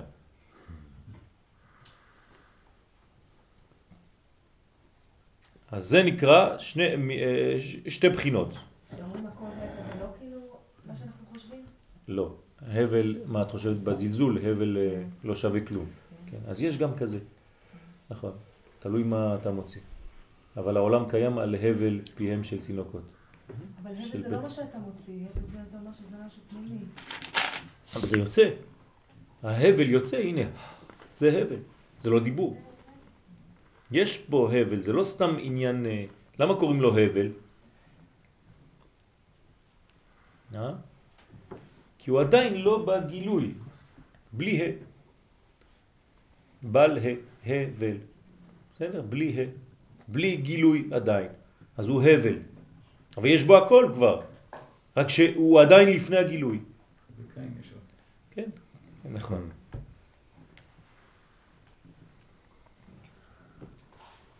פירוש, כן, זה מה שמפריע לקין בעצם. כן, קין רוצה גילוי, זה קניין. הוא לא מבין מה זה הבל, זה אורות. מפריע לקניין ההורות. אז קין, הקניין, כן, הקניון, הורג את ההבל. למה? הוא אומר לך חומר, חומר, חומר, חומר. זה מה שהוא משדר. לכן קין תמיד רוצה להרוג את הבל. כלומר הגוף שלנו, שזה קניין, רוצה תמיד כן לחבל בנשמה. הוא לא מבין שהוא צריך אותה. ראינו את זה במנורה. זה נקרא הבל, להבה זה אותיות הבל, וזה הקנים, אותיות קין. בסדר? קין ולהבה, זה אותו דבר, זה קנה ולהבה. זאת אומרת שהקנים במנורה, אנחנו לא צריכים את הקנים במנורה לבד, צריך להדליק להם אש. לכן צריך ללכת לכנסת שם, שם נשאר רק הקנים, קין, קניין. תכתוב להם שם למטה, כן, איפה הבל. זה מה שחסר בכנסת. יש להם את הקניין, אבל צריך את הלהבות עכשיו. אז היינו אמורים, אפשר לעשות את זה, נכון? להדליק אש בתוך המנורה הזאת של הכנסת, שלא תישאר סתם קנים בלי אור. אז צריך לעשות הצעה, דני אתה יכול ככה לזרוק את זה באמצע הצילוב, כן? למה לא מדליקים פה אש? תדליקו אור כאן, מספיק כבר, רק קנים, קנים, קנים, כל הזמן. אולי מישהו ישמע, יגיד וואלה, זה יש לו רעיון, אחרי זה הוא יעשה את זה כאילו הוא המציא את זה, לא חשוב. אתה תזרוק את הרעיון ככה. זה, זה מוסיף דברים, כן, אנחנו צריכים להחזיר את הבל. כל פני אחיך קוראים אליך מתוך האדמה. האדמה. שומר אחי אנוכי? כן, בטח שהשומר אתה אחי, אתה... אלא מה? אז הוא מפרש והולך התחלקותם בפה. אז בתוך הפה עצמו אתם רואים שלמרות שזה לכאורה רק דבר אחד, מציאות אחת, כלי אחד, אם אתה נכנס בפנים הפה, וואו, יש מלא דברים שם בפנים. יש צד ימין של הפה, צד שמאל של הפה, צד עליון של הפה שנקרא חך, וצד תחתון של הפה שנקרא גרון, ויש לך לשון באמצע, ושיניים, אה, עולם ומלואו בתוך הפה. כן? רק הפה עצמו זה כבר מלכות, היא כוללת את הכל. מלכות פה, תורה שבעל פה קרינן לה. למה קוראים לה פה מלכות? כי, כי היא הכלי האחרון, כן? משם כל האור יוצא. כל מה שאני חושב במוח שלי, כל מה שחלמתי, עכשיו אני מדבר, הכל יוצא בפה שלי. דרך הפה אני מגלה את הדברים, אבל אני צריך לעשות איזונים. אם אין לי, כן, מקיף ופנימי ו- וכל מיני אורות שבאים, האמת שזה אורות שבאים מהאוזן ומהחותם, שמתגלים בתוך הפה ומשם יוצאים. מה זה קרינן לה? קרינו לה, קראנו לה, קוראים לה. כן. מלכות, קוראים לה פה. 85. כלומר, זה הגילוי. 85 עם הכולל זה שם אלוהים. 86, נכון? אז זה הגילוי. המלכות זה הגילוי, זה פה, זה פה. כן. פה זה גילוי. אז לכן הפה נקרא פה.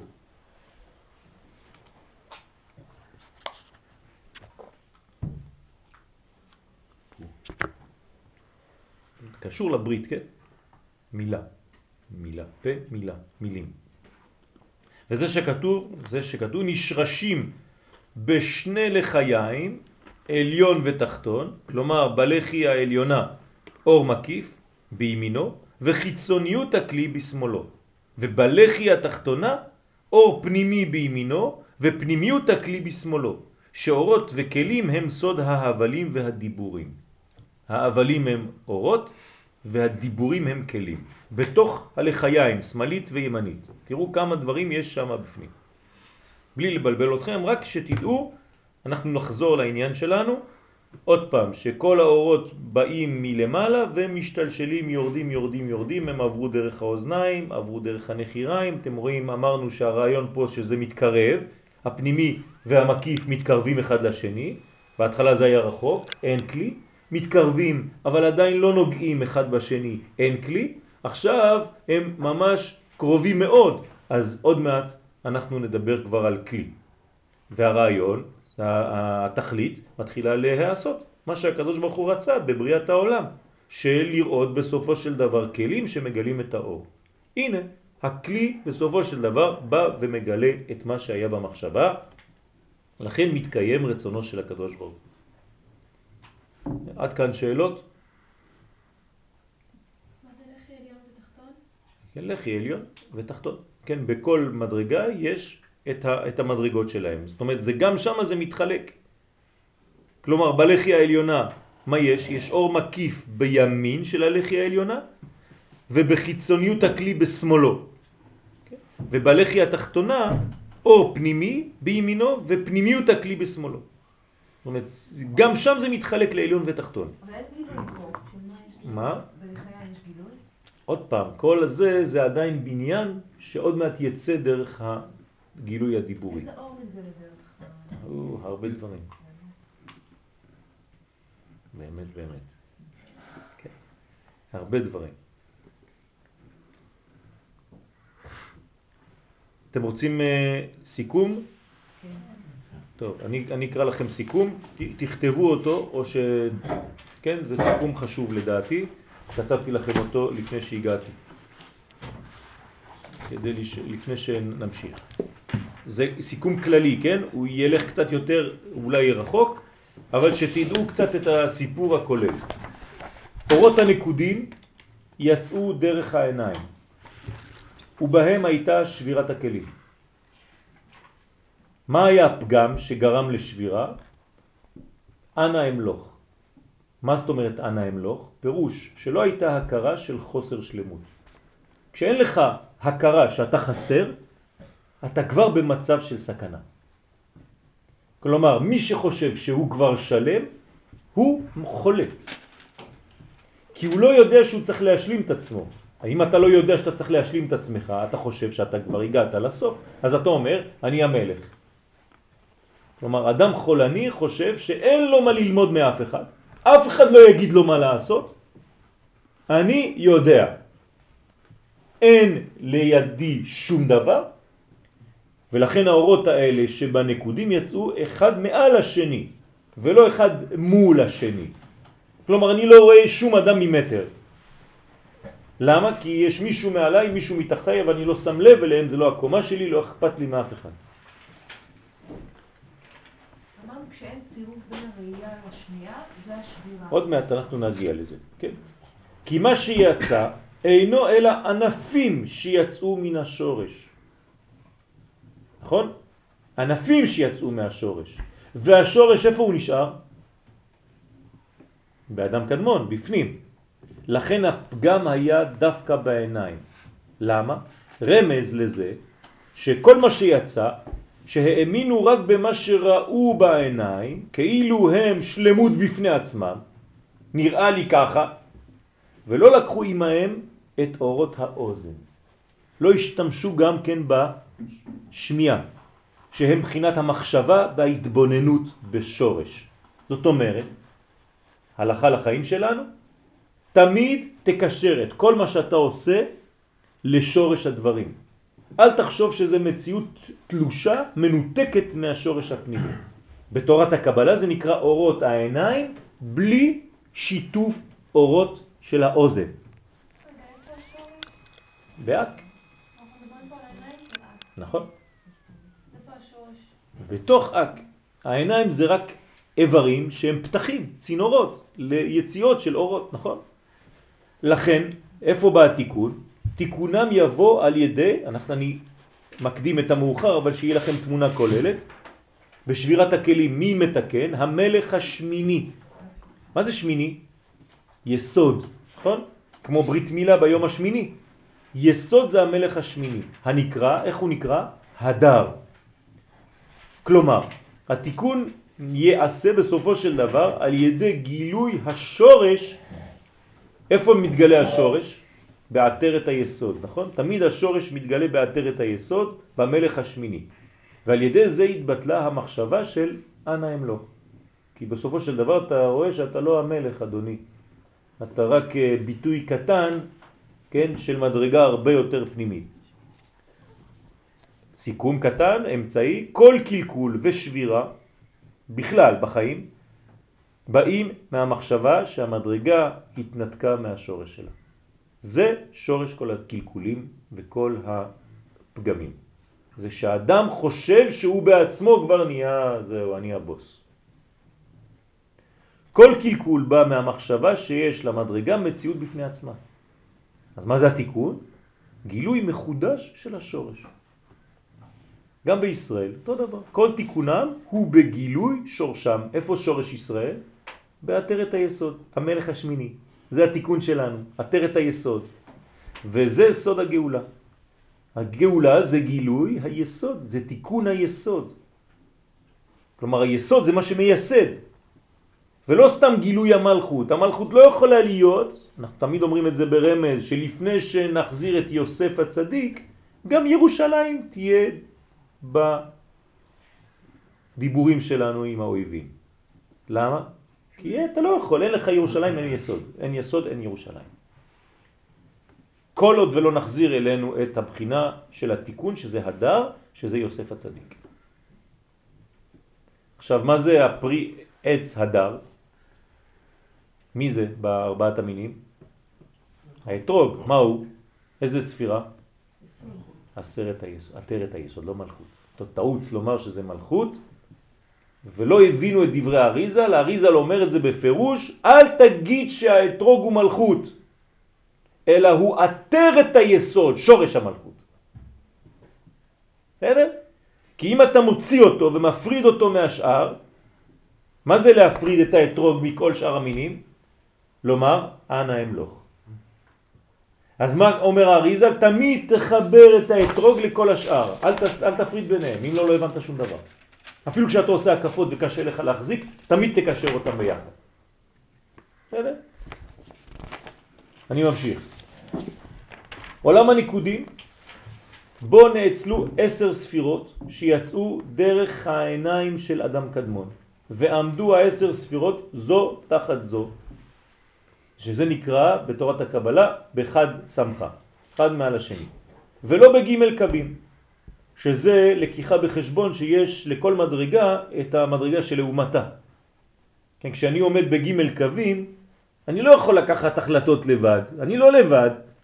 יש לי פה חבר ויש לי פה חבר ואני צריך לעשות איזון פה, אני לא לבד בעולם. זה מה שהיה חסר שם. ועל ידי זה נשברו ונפלו הכלים לתחתית עולם העשייה. ושורש אורות אלו מבחינת סג שבסג, אומרת בינה שבבינה. ועולם התיקון הוא אורות שיצאו מהמצח של אדם קדמון, שזה יהיה שם מה, שנאצלו כדי לתקן את הכלים שנשברו. בסופו של דבר מה זה התיקון? שנתאחדו הכלים והאורות יחד כמו גוף ונשמה.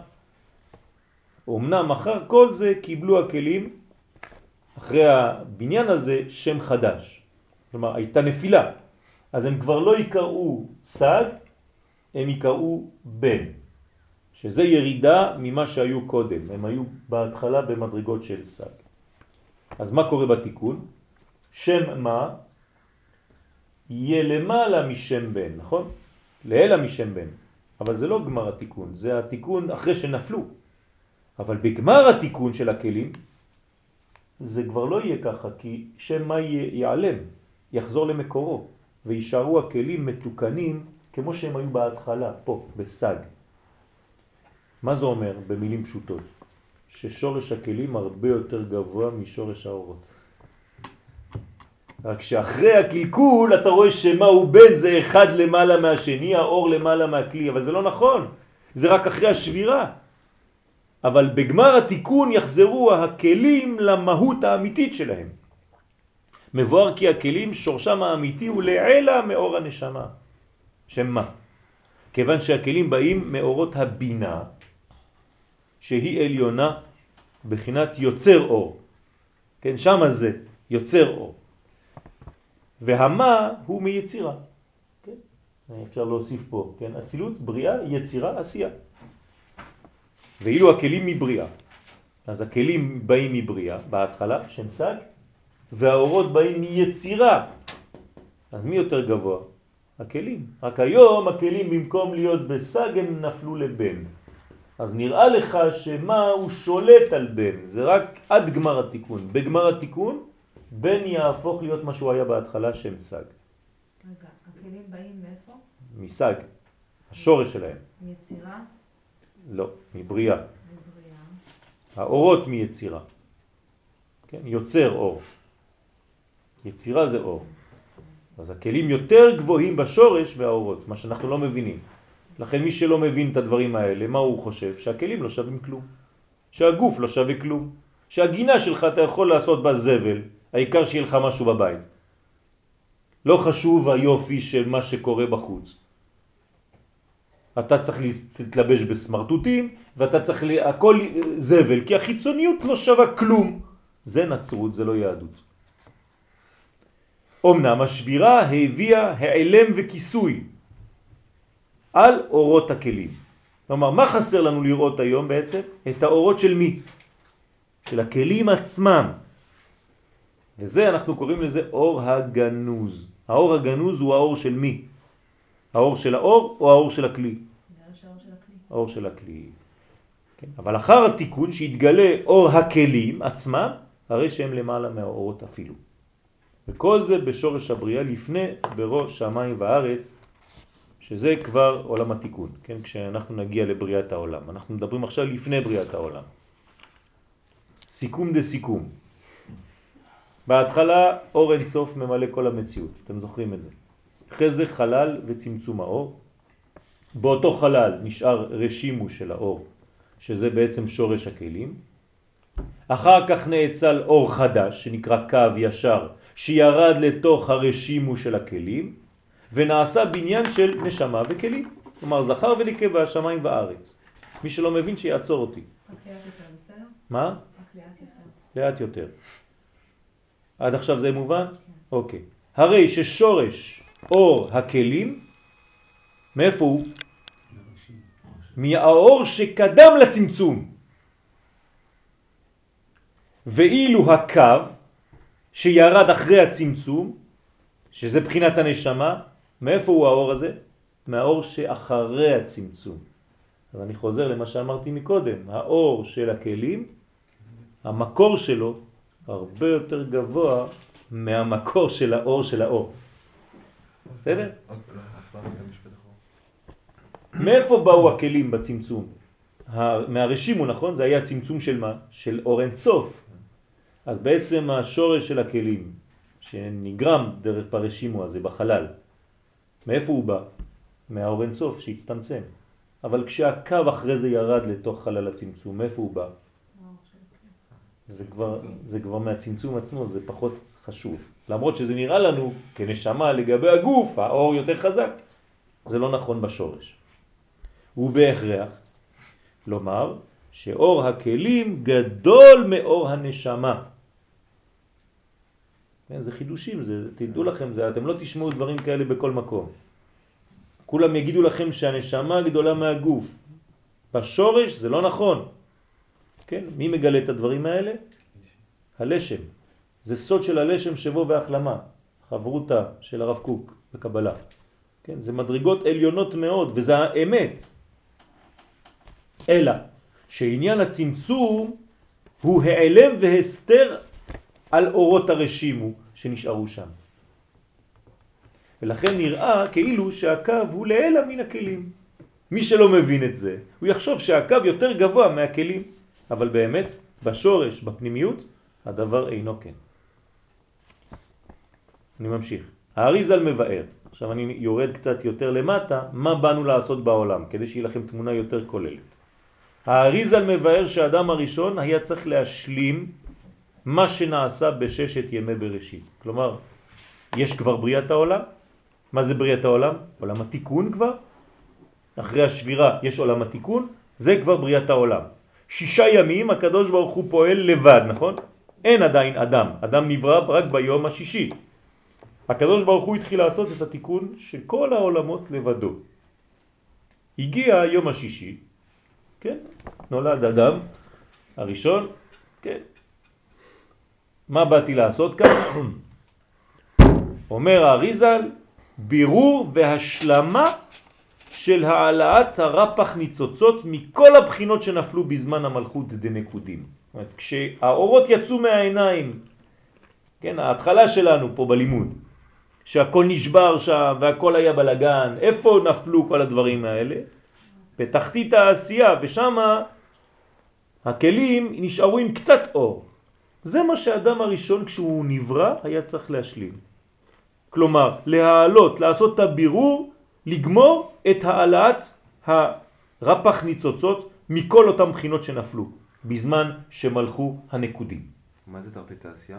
זה הדומם? זה כל הדברים כן, האלה? כן, כן, בעולם שהוא היה נמצא בו. אמנם זה היה יותר גבוה מהיום, אבל לא חשוב מבחינתו.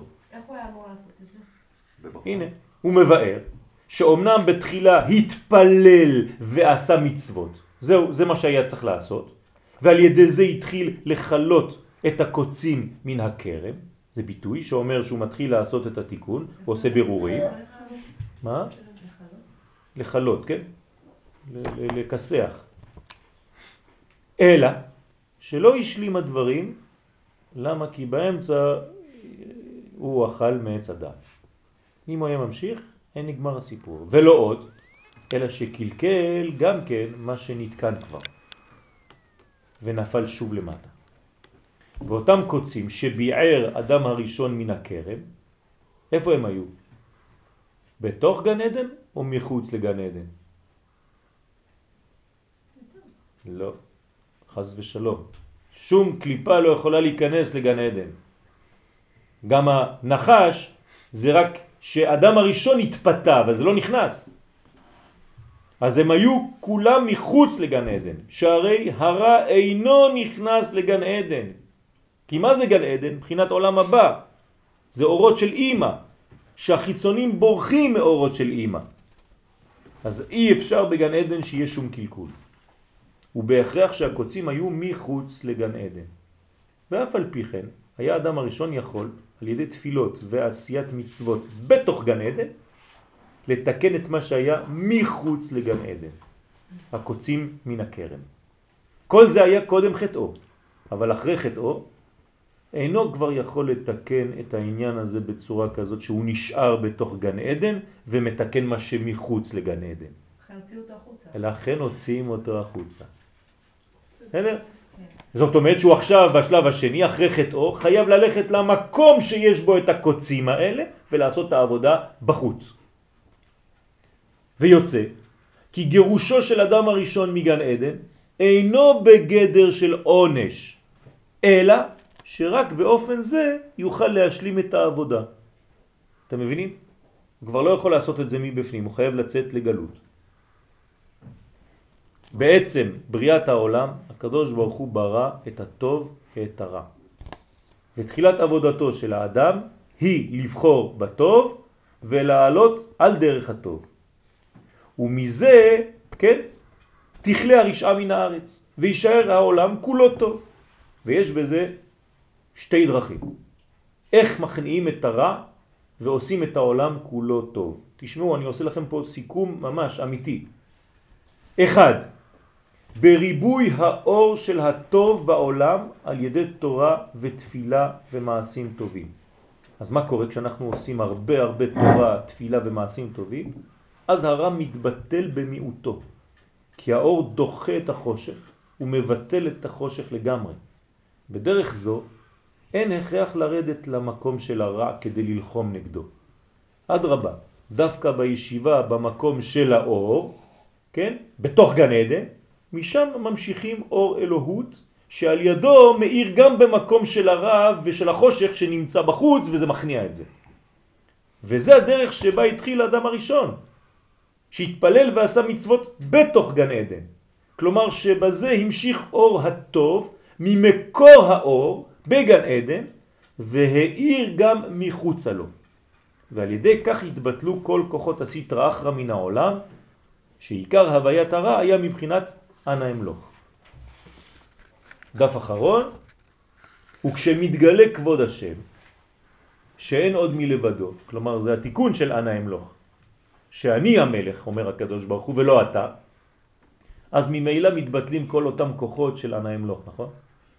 ואם אדם הראשון היה נמנע מאכילת עץ הדעת, היה ממשיך את העבודה הזאת בבניין הזה, בצורה הזאת, בתוך גן עדן, עד כניסת השבת.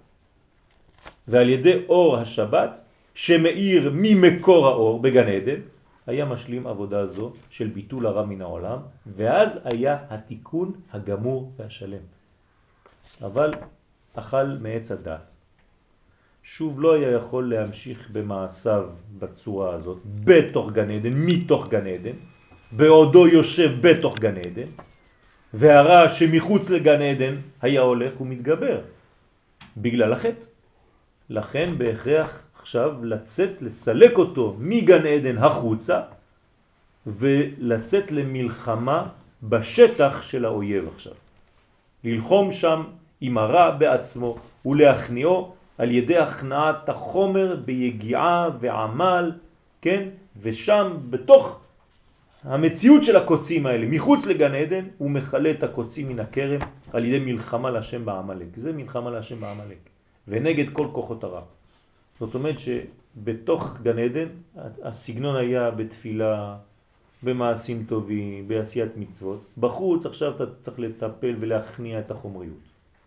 מצד שני, הפיתוי מחוץ לגן עדן הוא גדול יותר מהפיתוי בתוך גן עדן. אז עכשיו יותר קשה לו כפליים. לא רק שהוא חייב לצאת החוצה כדי לפעול בחוץ, אלא עכשיו הוא גם כן נתון לפיתויים גדולים יותר. ויצרו של אדם מתגבר עליו בכל יום. הוא מתחדש עליו, הוא מבקש להמיתו, ונמשך לכל מיני תשוקות רעות וכל מיני תאוות, ולפעמים זה קם ולפעמים זה קם. ואלמלא הקדוש ברוך הוא עוזרו, אינו יכול לו. כלומר, אנחנו בחוץ, בחוץ לגן עדן, אי אפשר לעשות עבודה, אלא אם כן הקדוש ברוך הוא ממש עוזר. וכל זה סוד, בזיעת אפיך תאכל לחם. כלומר, עכשיו אתה במלחמה כדי לאכול את הלחם הזה, כי אתה מחוץ לגן עדן. ולכן מה מצמיחה האדמה? קוץ ודרדר תצמיח. שמורה על אופן העבודה לבאר את הרע על ידי מלחמה במקום של הקוצים, בחוץ. וזה סוד עם ישראל שיצא לגלות. כשהעם ישראל יוצא מארץ ישראל לגלות, זה כדי להילחם נגד כוחות הרע בחוץ, במשך כל ההיסטוריה. וכשעם ישראל חוזר לארץ ישראל, מה זה אומר? שאנחנו עכשיו חוזרים לתוך גן עדן, שהעבודה שלנו צריכה להיעשות מבפנים. אני לא צריך לצאת החוצה כדי לשדר שיעורי תורה, אלא מציון, כי מציון תצא תורה, עכשיו התיקון של העולם, לכן אתם רואים שזה סוד הגאולה. לכן אנחנו אומרים שחזרתנו לארץ ישראל היא ראשית צמיחת גאולתנו, כי אנחנו חזרנו לגן עדן. והעבודה עכשיו היא כבר לא במלחמה נגד כל כוחות הקליפה, אלא מה? בריבוי של אור. לכן הסגנון המחודש של עכשיו, שאנחנו צריכים להגביר אותו, זה לימוד תורתה של ארץ ישראל, שזה לימוד האור הפנימי. וכל מי שלא לומד את הלימוד העמוק הזה, או דרך חסידות, או דרך קבלה, הוא לא מבין את התורה של ארץ ישראל, הוא ממשיך ללמוד תורה כמו שהיינו לומדים במלחמה בגלות נגד כוחות הרע. עכשיו הסגנון הוא לא אותו סגנון, עכשיו ריבוי אור.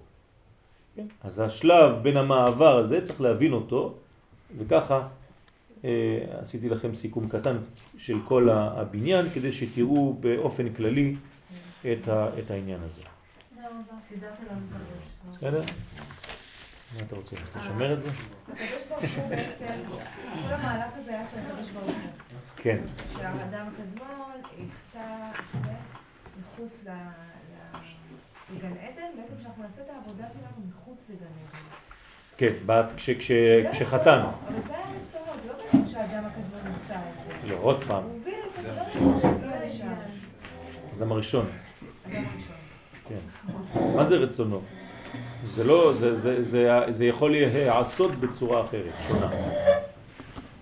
אם אדם הראשון לא היה אוכל מעץ הדת, כן, היינו במציאות אחרת לחלוטין.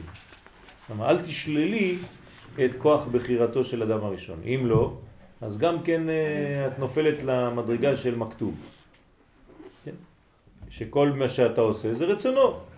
מה אני אעשה? מה אני יכול לעשות משהו? אני כולי רצונו. זה מה שאומרים בני ישמעאל. פה זה משהו הרבה יותר גדול, זה תיקון של עם של... נו, אדרבה, עוד יותר. כן.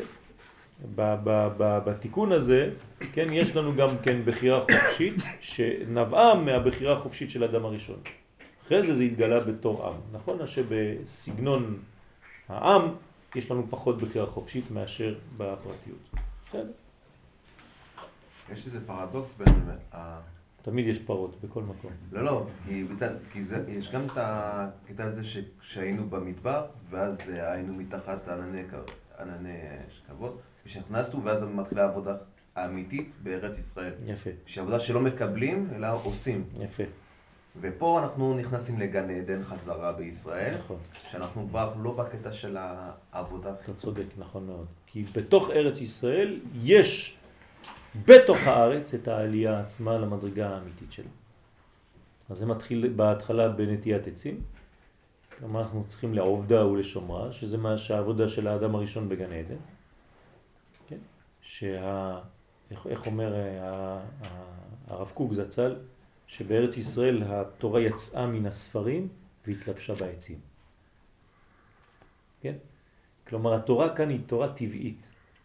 היא לאו דווקא תורה שאתה לומד בספר. היא תורה שאתה לומד כשאתה הולך בארץ ישראל, פשוט מאוד. עם הרכב שלך אתה נוסע בארץ ישראל, אתה מתמלא בתורה. עוד פעם, לא בידיעה, בתורה. לא אותו דבר. כן? אתה חי את ארץ ישראל, עצם העובדה שאתה נוהג בה. קום והתהלך בארץ. זה כבר לחיות את ארץ ישראל עם התורה הפנימית שלה. אחרי זה אם אתה יושב ולומד, זה עוד מדרגה אחרת. כן? שני שבטים מלמדים תורה בעם ישראל. או שבט לוי או שבט יששכר. יש להם סגנון שונה. שבט יששכר זה ישיבה ולמידה, שבט לוי זה אכילה. מלמדים תורה דרך אכילה בבית המקדש. הם אוכלים קודשים, תרומות, ושם כל התורה שלהם באה רק מהאוכל. אומר האריזל, יש אדם שיכול לגלות מלא סודות רק כשהוא יושב ואוכל. זהו, כל היום. יכול לשבת ולאכול. רק אם הוא יודע לכוון את הכוונות של האכילות שם, יכול להיות עצום בכל התורות. תגיע לו תורה, הוא לא יודע מאיפה זה, כן? אז הוא מגלה מאיפה זה, מהאוכל. כי כל האורות של התורה בתוך האוכל. זה מה שאנחנו לומדים עכשיו בליקוטי הלכות בבוקר. ש, שהעניין הזה זה עניין איך לתקן את האכילה, מה אנחנו עושים. אנחנו בהלכות נטילת ידיים עם כל מה שכלול בתוך האכילה, כן? חבל כל מי שלא בא מפסיד. עד כאן שאלות? אפשר להמשיך? אז אנחנו ממשיכים. אז תדעו לכם שהטבע, כן, זה לא דבר שצריך לזרוק אותו. כמו שעושה ויקי עכשיו, היא אוכלת והיא צריכה לכוון וזה. זה התיקון שלה. היא יכולה לקבל עוד יותר ממה שאני עכשיו מדבר. דרך הביסלים האלה, הקטנים האלה וכל ה...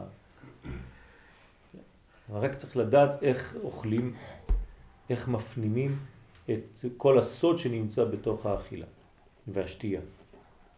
אכל יודקה, שתה יודקה. זה הסוד, אכילה, שתייה. אתה אוכל מוכין ושותה מוכין. יש לכם עוד כוח או שנפסיק היום? לא, יש כוח, יש כוח? מוקדם. לא, כי אני רואה נפילות כאלה. הבאת לנו סיכום. אז מדי פעם חשבתי ככה, אמרתי, טוב, אני, אני אעשה להם סיכום, כי אם לא, זה, זה קצת הולכים אה, לאיבוד ככה בכל הפרטים. אמנם גם הסיכום הוא קצת קשה, כי הוא כולל הרבה, אבל צריך לשמוע אותו כמה פעמים. בעזרת השם. הוא גם כבר אה, נעלם. די, אני מסתכל עכשיו על העניין של הנקודות והטעמים שלא דיברנו על זה בכלל. כאילו דיברנו... נכון, לכן אני רק רציתי לתת לכם כולל. השאלה איך הסיפור, איך הסיכום הזה, סיפור גם... מתלבש בתוך העניין. בתוך העניין. בסדר, אז פה אנחנו בינתיים מתקדמים לפי הקצב של כאן, אבל המושגים שאמרתי אותם, אתם כבר שמעתם אותם, כי זה לא השנה הראשונה שאנחנו לומדים, נכון? כבר עשינו איזה מין סיבוב אחד, כולל, רחב, כן? של כל המושגים, כן? במשך כבר כמה שנים. ועכשיו נכנסנו קצת יותר לעובי הקורה, עכשיו זה יותר יותר ספציפי, יותר עמוק, כן? אני יש לי שאלה בסיסית, כי לא דיברנו כאן על האורות שיצאו מנעים עוד לא, הכלים. נכון. באיזה שלב זה נמצא? אנחנו אחרי פה או אנחנו לפני? אה, בינתיים הוא מסביר לך את האורות שלפני, ואחרי זה הוא יראה לך, כן, מה קרה עם האורות, איך הייתה שבירת הכלים. בינתיים עוד לא דיברנו על השבירה עצמה. אני רק הקדמתי שמה כדי להסביר מאיפה היא באה. כלומר, אני חוזר על הסיכום, מאיפה באה שבירת הכלים? הרי עכשיו דיברנו מהאורות שיוצאים מהאוזן, החותם והפה.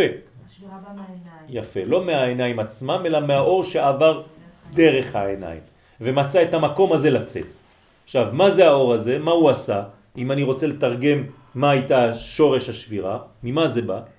שהוא לא שיתף את האורות של האוזניים. הוא יצא לבד, כאילו מה שאני רואה זה מה שקיים. מה שאני לא רואה אדוני, עזוב אותי. אומרים לו לא, אתה לא רק צריך לראות, אתה צריך לשמוע, יש פה מנגנון של שמיעה, של הבנה פנימית של מה תהליך.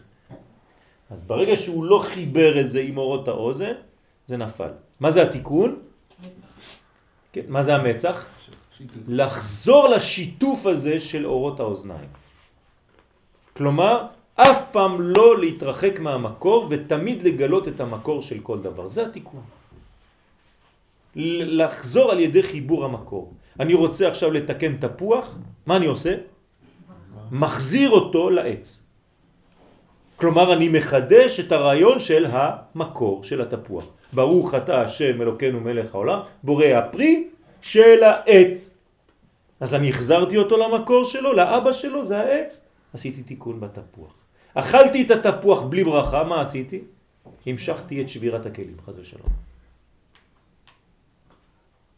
אני מברך על התפוח, אני עושה תיקון. וכן הלאה בכל הדברים. אתם מבינים? זה, זה דברים שנראים פשוטים, אבל זה הבסיס להכל. ולענייננו, כן, על דרך העבודה בחיים שלנו, כל פעם שאני חושב שאני מציאות נפרדת ואני לא צריך אף אחד, ואני שוכח את קודשא בריחו שנותן לי את כל הכוח הזה, חז ושלום זה מצב לא טוב. והתיקון לזה זה כל הזמן לזכור מאיפה בא לי הכוח, מי אני בעולמי, מאיפה הקדוש ברוך הוא נותן לי את הכוח הזה ושאני בעצם בעצמי רק צינור לגילוי של האור שלו, לא שלי. איך אני מגלה את זה בחיים שלי? אני מכבד את ההורים שלי. כי מה זה ההורים שלי? זה השורש שלי, נכון? אז לא אומרים לך תברח לעולמות עליונים, בוא תעשה דברים מאוד קרובים אליך. אבא שלך ואימא שלך, הם הביאו אותך. זה כמו אתה התפוח והם העץ, אז אתה עושה בורא פרי העץ, תעשה בורא יואל משמעון וסולנג'. אותו דבר. איכשהו זה מקום לא פשוט. בסדר. זה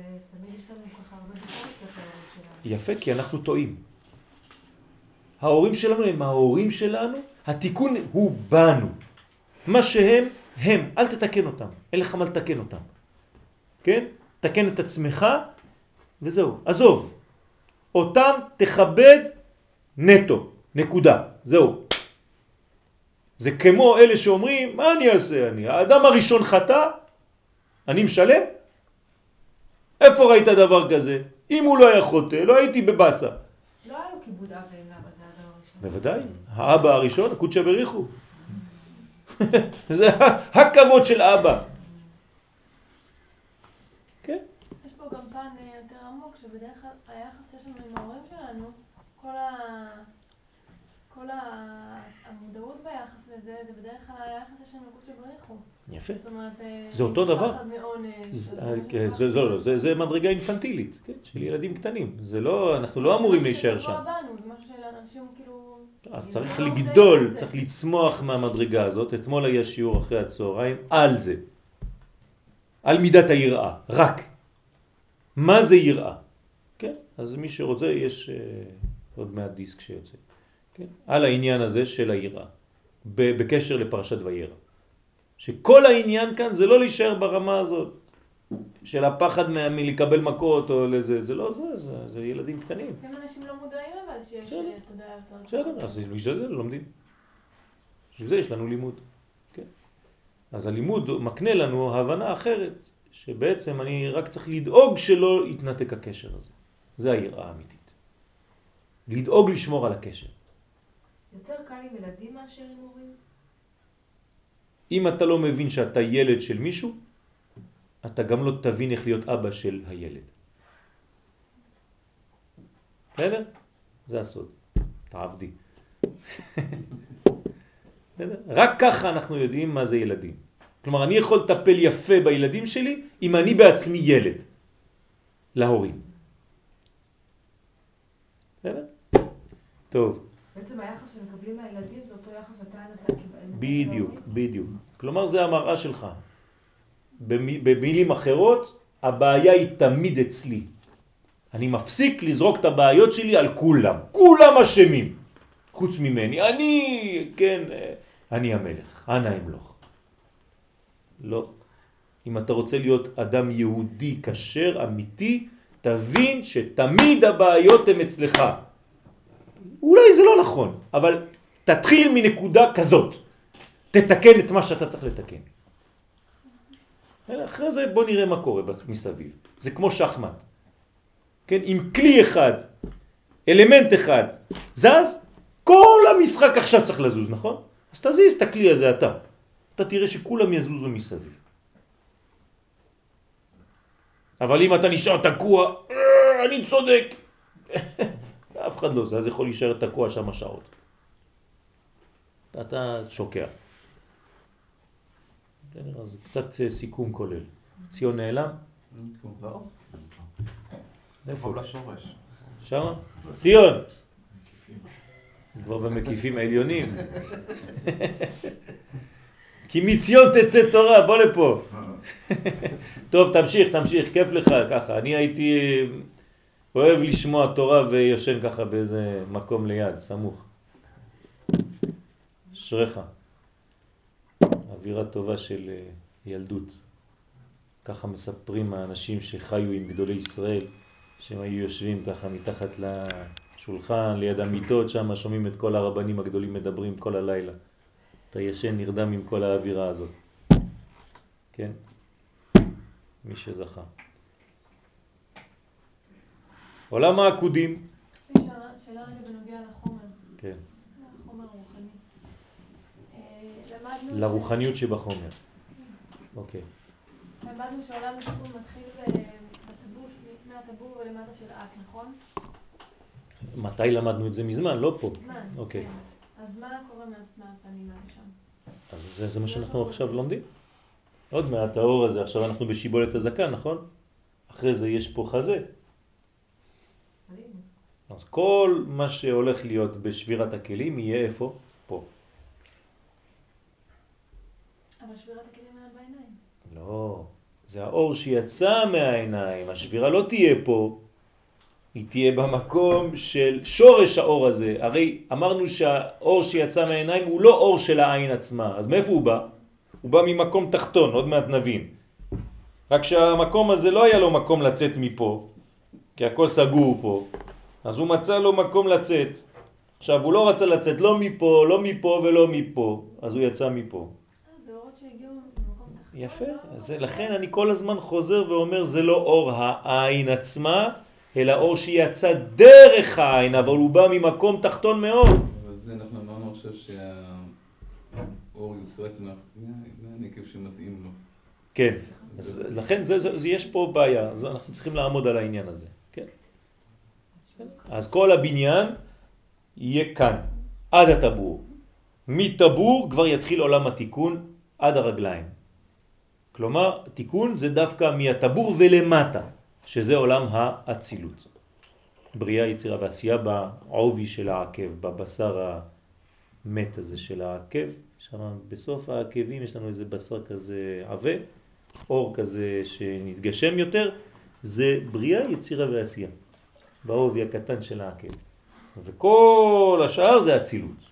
תראו איזה ערך יש ביחס לעולמות. בסדר? עכשיו יש לכם תמונה כוללת. אדם קדמון זה כל המציאות שלנו. כן? יצאו אורות מכל מיני מקומות כדי להגיע למטה לרגליים. כן? איפה הרגליים? ואז בינתיים עד שזה מגיע לרגליים, כן, קרו כל מיני דברים ומהלכים ו- ו- וזה, ו- שבירות ותיקונים, כן? עד שזה הגיע למטה. אז מה, כל האורות יצאו מהטבור? כל האורות יצאו מהטבור. מה זאת אומרת כל האורות יצאו מהטבור? לא.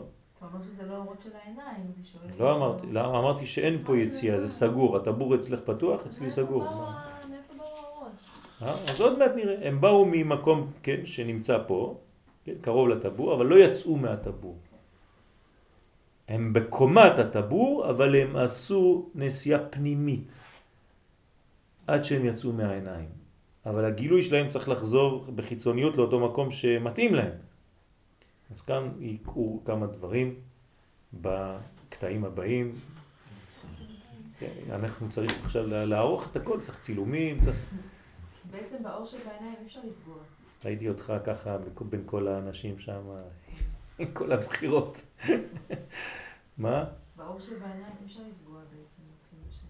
באור של העין עצמה, זה מדרגה אחרת לחלוטין, זה מדרגה עליונה, בכלל אנחנו לא מדברים על זה. אולי אני התשובה. מי? האור של העיניים עצמם. אין, זה לא, זה, זה, זה, אנחנו לא מדברים על זה עכשיו.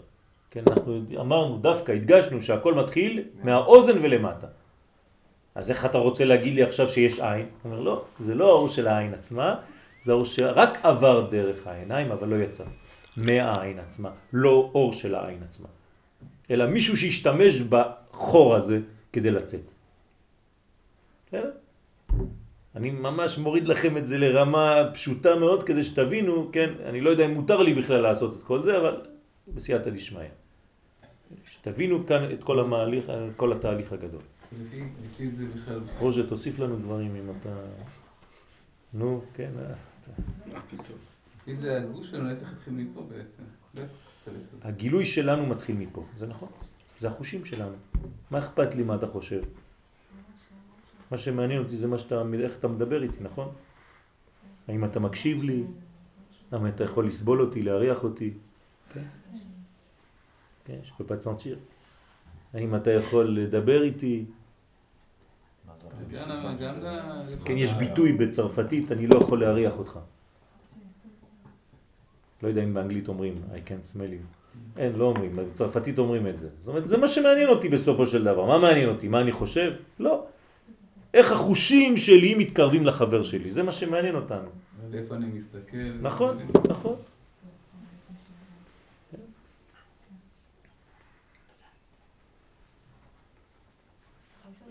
יריב, תוסיף לנו משהו שאתה יודע, אתה עוד לא אמרנו.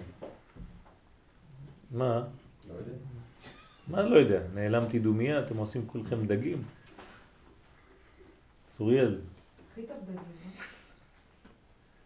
צוריאל הולך עם כלים בכיס כל הזמן. זה הסוד. אם לא היה כלים בחיים. נכון, תראה, כל- לא היה- כל האורות לא היו... זה. נכון הכי טוב דגים? כי לא נדעתי תיקון. הכי טוב דגים, כן. מי שאוכל דגים, הוא עושה הרבה הרבה תיקונים. באכילה זה הסוד הגדול. כי זה, זה השמיני, דרך אגב. צדיקים מתגלגלים בדגים. נכון? לא, לא מתגלגלים. הצדיקים לא? מתגלגלים בכלל. אז מה, איך נקרא? מה, הם מתעגולים בדג? איך זה הולך? יש אה, תיקונים שהם סופיים, שהם, שהם באים לנקודות קטנות. אז זה לא נשמה באמת. חס ושלום, אם את אומרת שהצדיק מתגלגל בדג, אז את הורדת אותו במדרגות. אז רק חלק מאוד נמוך זה, של זה, הנפש. כן, זה נקרא אה, בחינות של גילויים, של מדרגות, כן. לא, לא לומר מילים של גלגול, כן? זה לא הביטוי המתאים. סליחה, לא, זה לא בשבילי, זה בשבילם. ברור. כן? אז הדג הוא בעצם, אה, זה, זה הסוד של השמיני. הדג הוא ספירת היסוד, כן? זה רמז. זה, הים זה המלכות, נכון? אז הדג שבע, בתוך נכון? הים, אז תבינו. דג. הדג זה שבע, אבל זה עוד פעם, זה, זה היסוד של המלכות, שורש. בדיוק, כמו עטרת היסוד.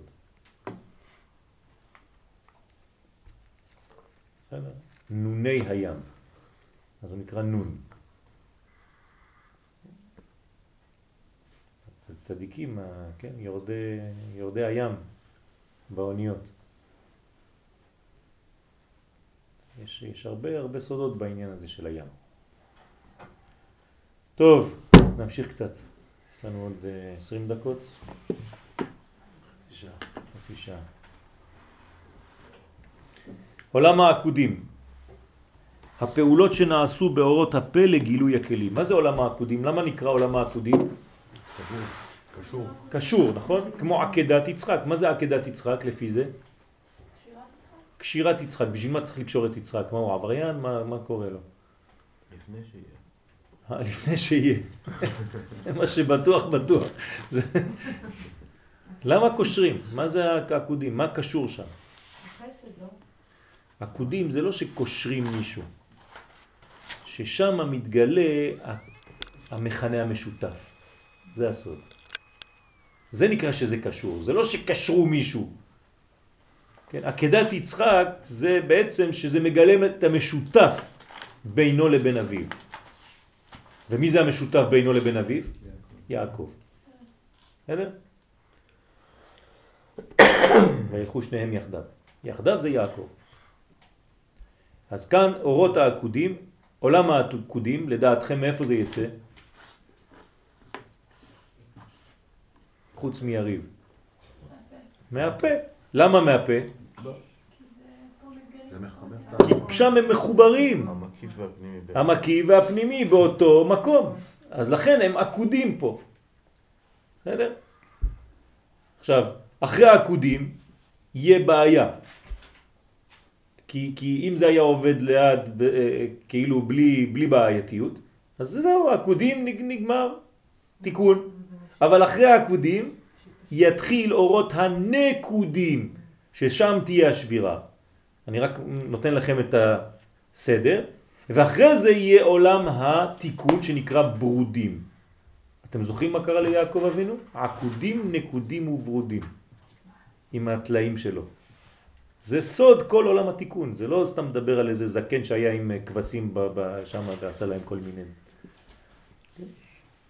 אז בפשט זה ככה, בסוד זה בעצם הרצף. קודם כל עקודים, נקודים ותיקון. ברודים.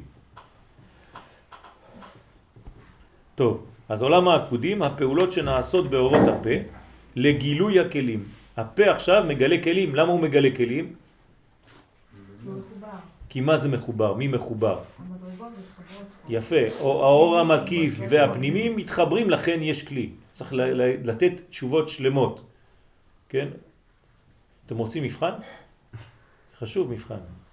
בעזרת השם, בלי נדר אה, נעשה אולי מבחן על מה שעשינו עד עכשיו. בלי נדר בעזרת השם אני אכין לכם מבחן לא ארוך, כן? חמש שאלות, אבל לראות איפה אתם עומדים. כל אחד עם מה... שבוע הבא בלי... לא, שבוע הבא אולי לא יהיה שיעור, אני לא בטוח שיהיה שיעור, אבל עוד לא בטוח, אבל... או ש... נגיד בעוד שבועיים, בעזרת השם בלי נדר. בסדר? אז תתכוננו לכל החומר. מההתחלה עד עכשיו. אני יכול לשאול אתכם גם שאלות על שנה שעברה, כן? בטח מה, זה לא גמרנו, לא כמו הילדים במבחנים, אני לומד רק בשביל לדעת במבחן, שיהיה לי ציון טוב. יצאתי מהמבחן, נגמר, כל הבית ספר, לא אכפת לי כלום. פה זה מה שנכנס, בור סוד שאינו מאבד טיפה, אין. אם לא, אני חוזר לאותם טקסטים שלמדנו כבר שנתיים, אנחנו חוזרים על הכל. אה? אפילו שישעמם לכם, אה, כבר למדנו את זה. אז בלי נדר, בעזרת השם, נראה. טוב, אני יודע שהבנות אוהבות יותר מבחנים מהגברים, לא יודע משום מה, מה קורה פה, אבל ככה זה עובד. להם מבחן. אה? נעשה מבחן רק למי שרוצה. על אנשים. עושה להם מבחן. אז אני, אני מצאתי פתרון, אני אעשה מבחן לחלק הנשי שבכולם. בסדר? ככה כולם יהיו שמחים. טוב, יצאו ראשונה מלכות בתחילה. עכשיו, מה זה יצאו? מאיפה יצאו? מי יצא? מה קורה פה? האורות כמובן. יפה. עכשיו, מאיפה הם יוצאים? מהפה. כלומר, עכשיו יוצאים לנו אורות מהפה. כמה אורות יוצאים?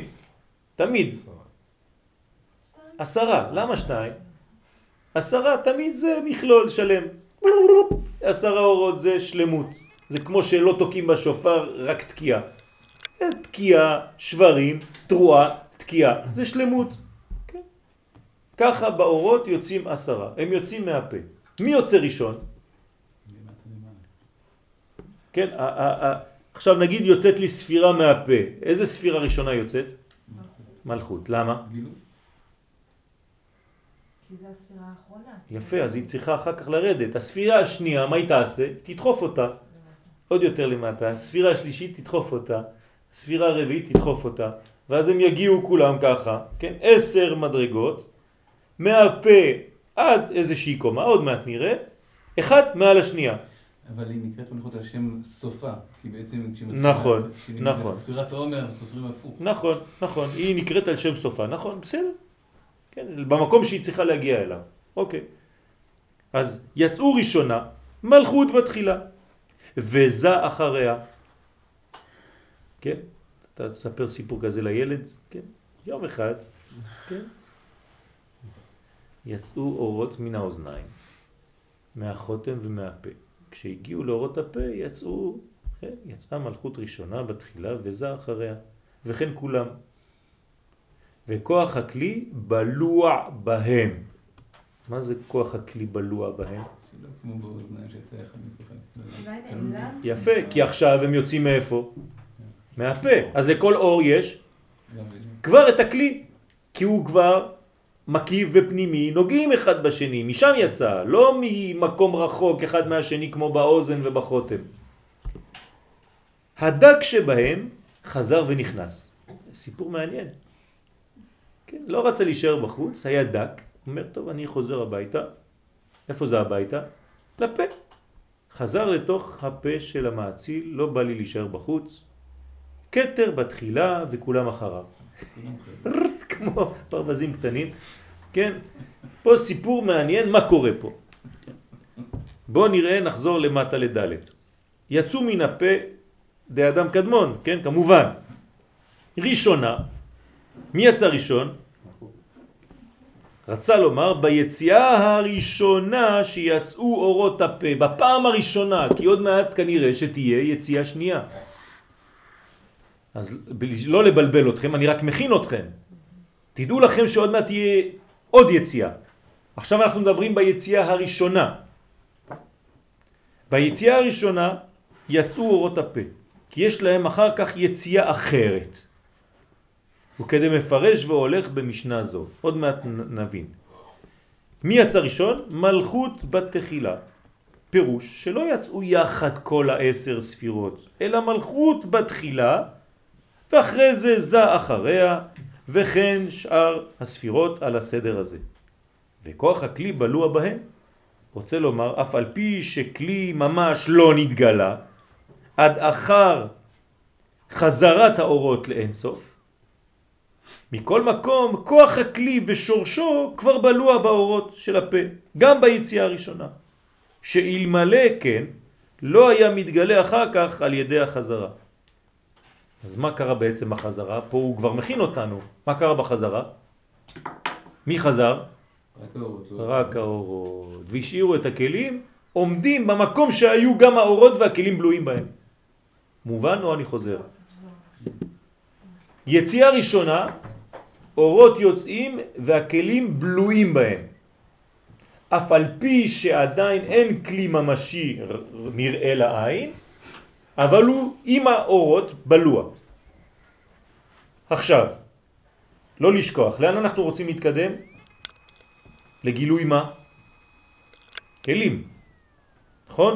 זה התהליך, התהליך זה להגיע בסופו של דבר לכלי.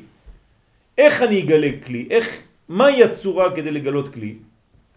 שאני מפריד, כן? את האור מן הכלי. למרות שהם בלויים אחד בתוך השני, האור מה יעשה? הוא רוצה לחזור לתוך הפה. אז הוא יחזור לתוך הפה. את מה הוא ישאיר למטה? את הכלי. אז כל האורות שיצאו, בעצם אחרי זה החלק של האור עולה חזרה לתוך הפה וישאיר את כל הכלים אחד מעל השני, כאילו כלים ריקים. אז אור ישר ואור חוזר בעצם? לא, אל תבלבלי עכשיו, לא, לא, לא, לא, לא המושגים האלה, בסדר?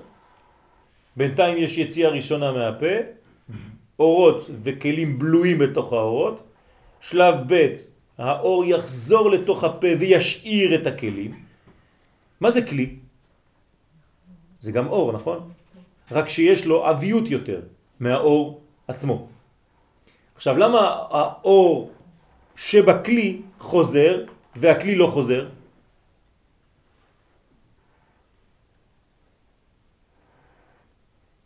החלק הזך חוזר והחלק העבה נשאר, למה? הבא. נכון, אבל למה הוא לא חוזר? כי הוא לא יכול יותר לחזור, כי הוא, הוא כבר במקום שלו והוא כבר התעבה. האור עדיין לא התעבה, אז לפני שהוא מתעבה מה הוא עושה? הוא חוזר מהר לשורש שלו, אבל למה הוא חוזר? כדי להשתלם. ראית פעם גננות? כל חודשיים הן נוסעות לחיפה לעשות השתלמות. מה, הן לא יודעות כבר הכל? איך טיפלו בילדים שלנו בלי לדעת? אז כל הזמן הן חוזרות לבית הספר. גם אני חוזר לבית הספר, כל הזמן אני הולך לרב שלי כדי להמשיך ללמוד את מה שאני יודע כבר, אבל אני עדיין לא יודע. אז האורות יוצאים, אבל תמיד יש להם חזרה כי הם רוצים עדיין להשתלם בשורש, יש עדיין מה ללמוד. אז מדי פעם הולכים וחוזרים להשלים את כל המדרגות. בינתיים משאירים את הבית, אני לא יכול להכניס את הכל איתי במטוס כשאני נוסע. עם אור מסוים. עם אור שמחזיק את הכלי. זה... כן, נכון, משהו נראה עוד מעט יחזור. מה איבא את הכלי? מה זה? מה איבא את הכלים? הריחוק. ברגע שאתה מתרחק מהשורש, אתה מתעבה. אם אני מתרחק מהצדיק, מה קורה לי? אני מתחיל להיות יותר ויותר גס. ברגע שאני מתקרב לצדיק, אני יותר ויותר זך. כשמתרחקים מאור אינסוף, להבדיל אלף הבדלות, כן, אז יותר ויותר מתעבים, יותר יותר, מה זה עבים? עננים, כיסוי. אז צריך לצאת מהמדרגה הזאת ולגלות. יותר מהמלאכים. לא. שנפלו. כן, נכון. נפלו לעזה. אמרת כמה פעמים שיציאה ראשונה בדרך כלל היא לא, היא לא טובה.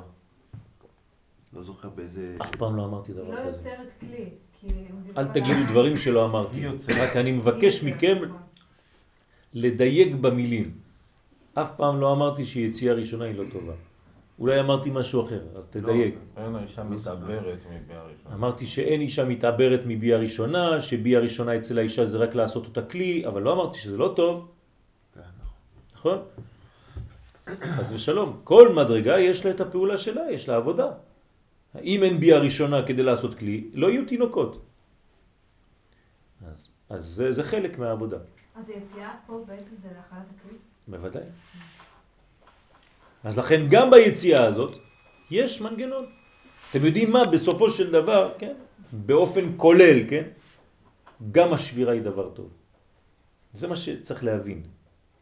אבל אי אפשר לי, ל, להשתדל, לשבור. אבל בסופו של דבר הכל לטובה. כי זה חלק מהתיקון. בדיעבד. נכון. אבל אל, אל, אל, אל תתאמץ, כן? לשבור בעצמך.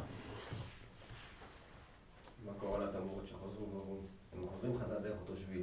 כן. אור המלכות נכנס לדרך חזרה. עוד מעט נראה את זה, זה, זה החזרה, איך המסלול. עכשיו אתה כבר מדבר על המסלול עצמו, איך, איך, איך כל אחד עובר דרך השני. כן? אז יש, אה, כן, בקוף או בכף. טוב.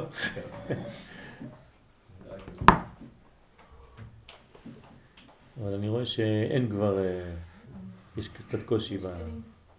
כן, יש יש קצת קושי. אה? הרבה חומר למחשבה. נכון, אז אולי צריך אה, לעשות את זה בקצת פחות, זה יותר מדי? יש לכם שבוע לעכל, כדי שלא תהיינה הקאות. בקוף, אלא רק בכף. אנחנו רוצים הקאות, זיווג דהקאה, מה זה הקאות בכף? כן? מכבי. הכיתני, אה, להקים. מכה. אה,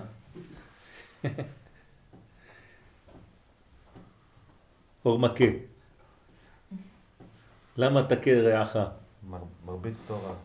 כן, זה נקרא להרביץ תורה, מקל חובלים. זה. חכמי. זה חכמי חוץ לארץ נקראים מקל חובלים. חכמי ארץ ישראל נקראים נועם. כן? תלוי מי, הוא אמר. מי ששמר על סגנון חול, עדיין נמצא בגלות בראש שלו. בדרך כלל זה אנשים שלא קיבלו את העניין הזה של הגאולה. בגלות. כי זה, לכן, לכן צריך להיכנס לרובד הזה של ראשית צמיחת גאולתנו. כן, האור של הרב קוק, הנעימות הזאת, האהבה. זה, זה סוד הגאולה. זה כשאנחנו תואמים את, ה, את המתיקות ולא רק אה, להרביץ תורה, במובן ה... כן, לנער אותך כל הזמן, להפחיד אותך, לשבור אותך, שאתה לא שווה כלום ואתה זה רחוק ולא מגיע לנו גאולה בגלל שאנחנו כולנו פושעים וחטאים. כן, זה סגנון גלותי. זה, זה היה כשנזרקנו מגן עדן החוצה, שם זה היה עבודה, מלחמה. כל הזמן אתה במלחמה. מלחמת היצר. וואי, איזה מושגים של גלות, כן? בארץ ישראל זה גילוי האור, זה משהו אחר, זה חסידות.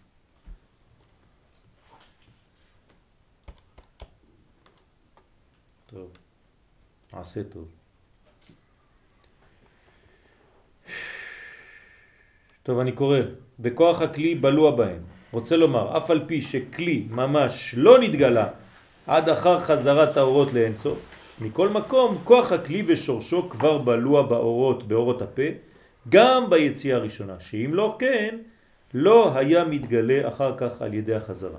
שאין כלי יוצא מאור, שהוא סוג מתחלף ממנו לעולם. הדק שבהם, רוצה לומר, בחינת האורות שביוד ספירות הפה, אי אפשר להמשיך. צריך, אי אפשר להמשיך, אני צריך להתחיל הכל מההתחלה בשקט. בעזרת השם שבוע הבא.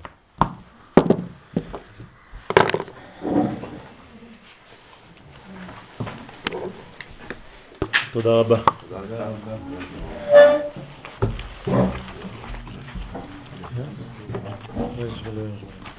לך. Non, il n'a pas voulu. Très dur. Je ne sais plus quoi faire. Je, je prie.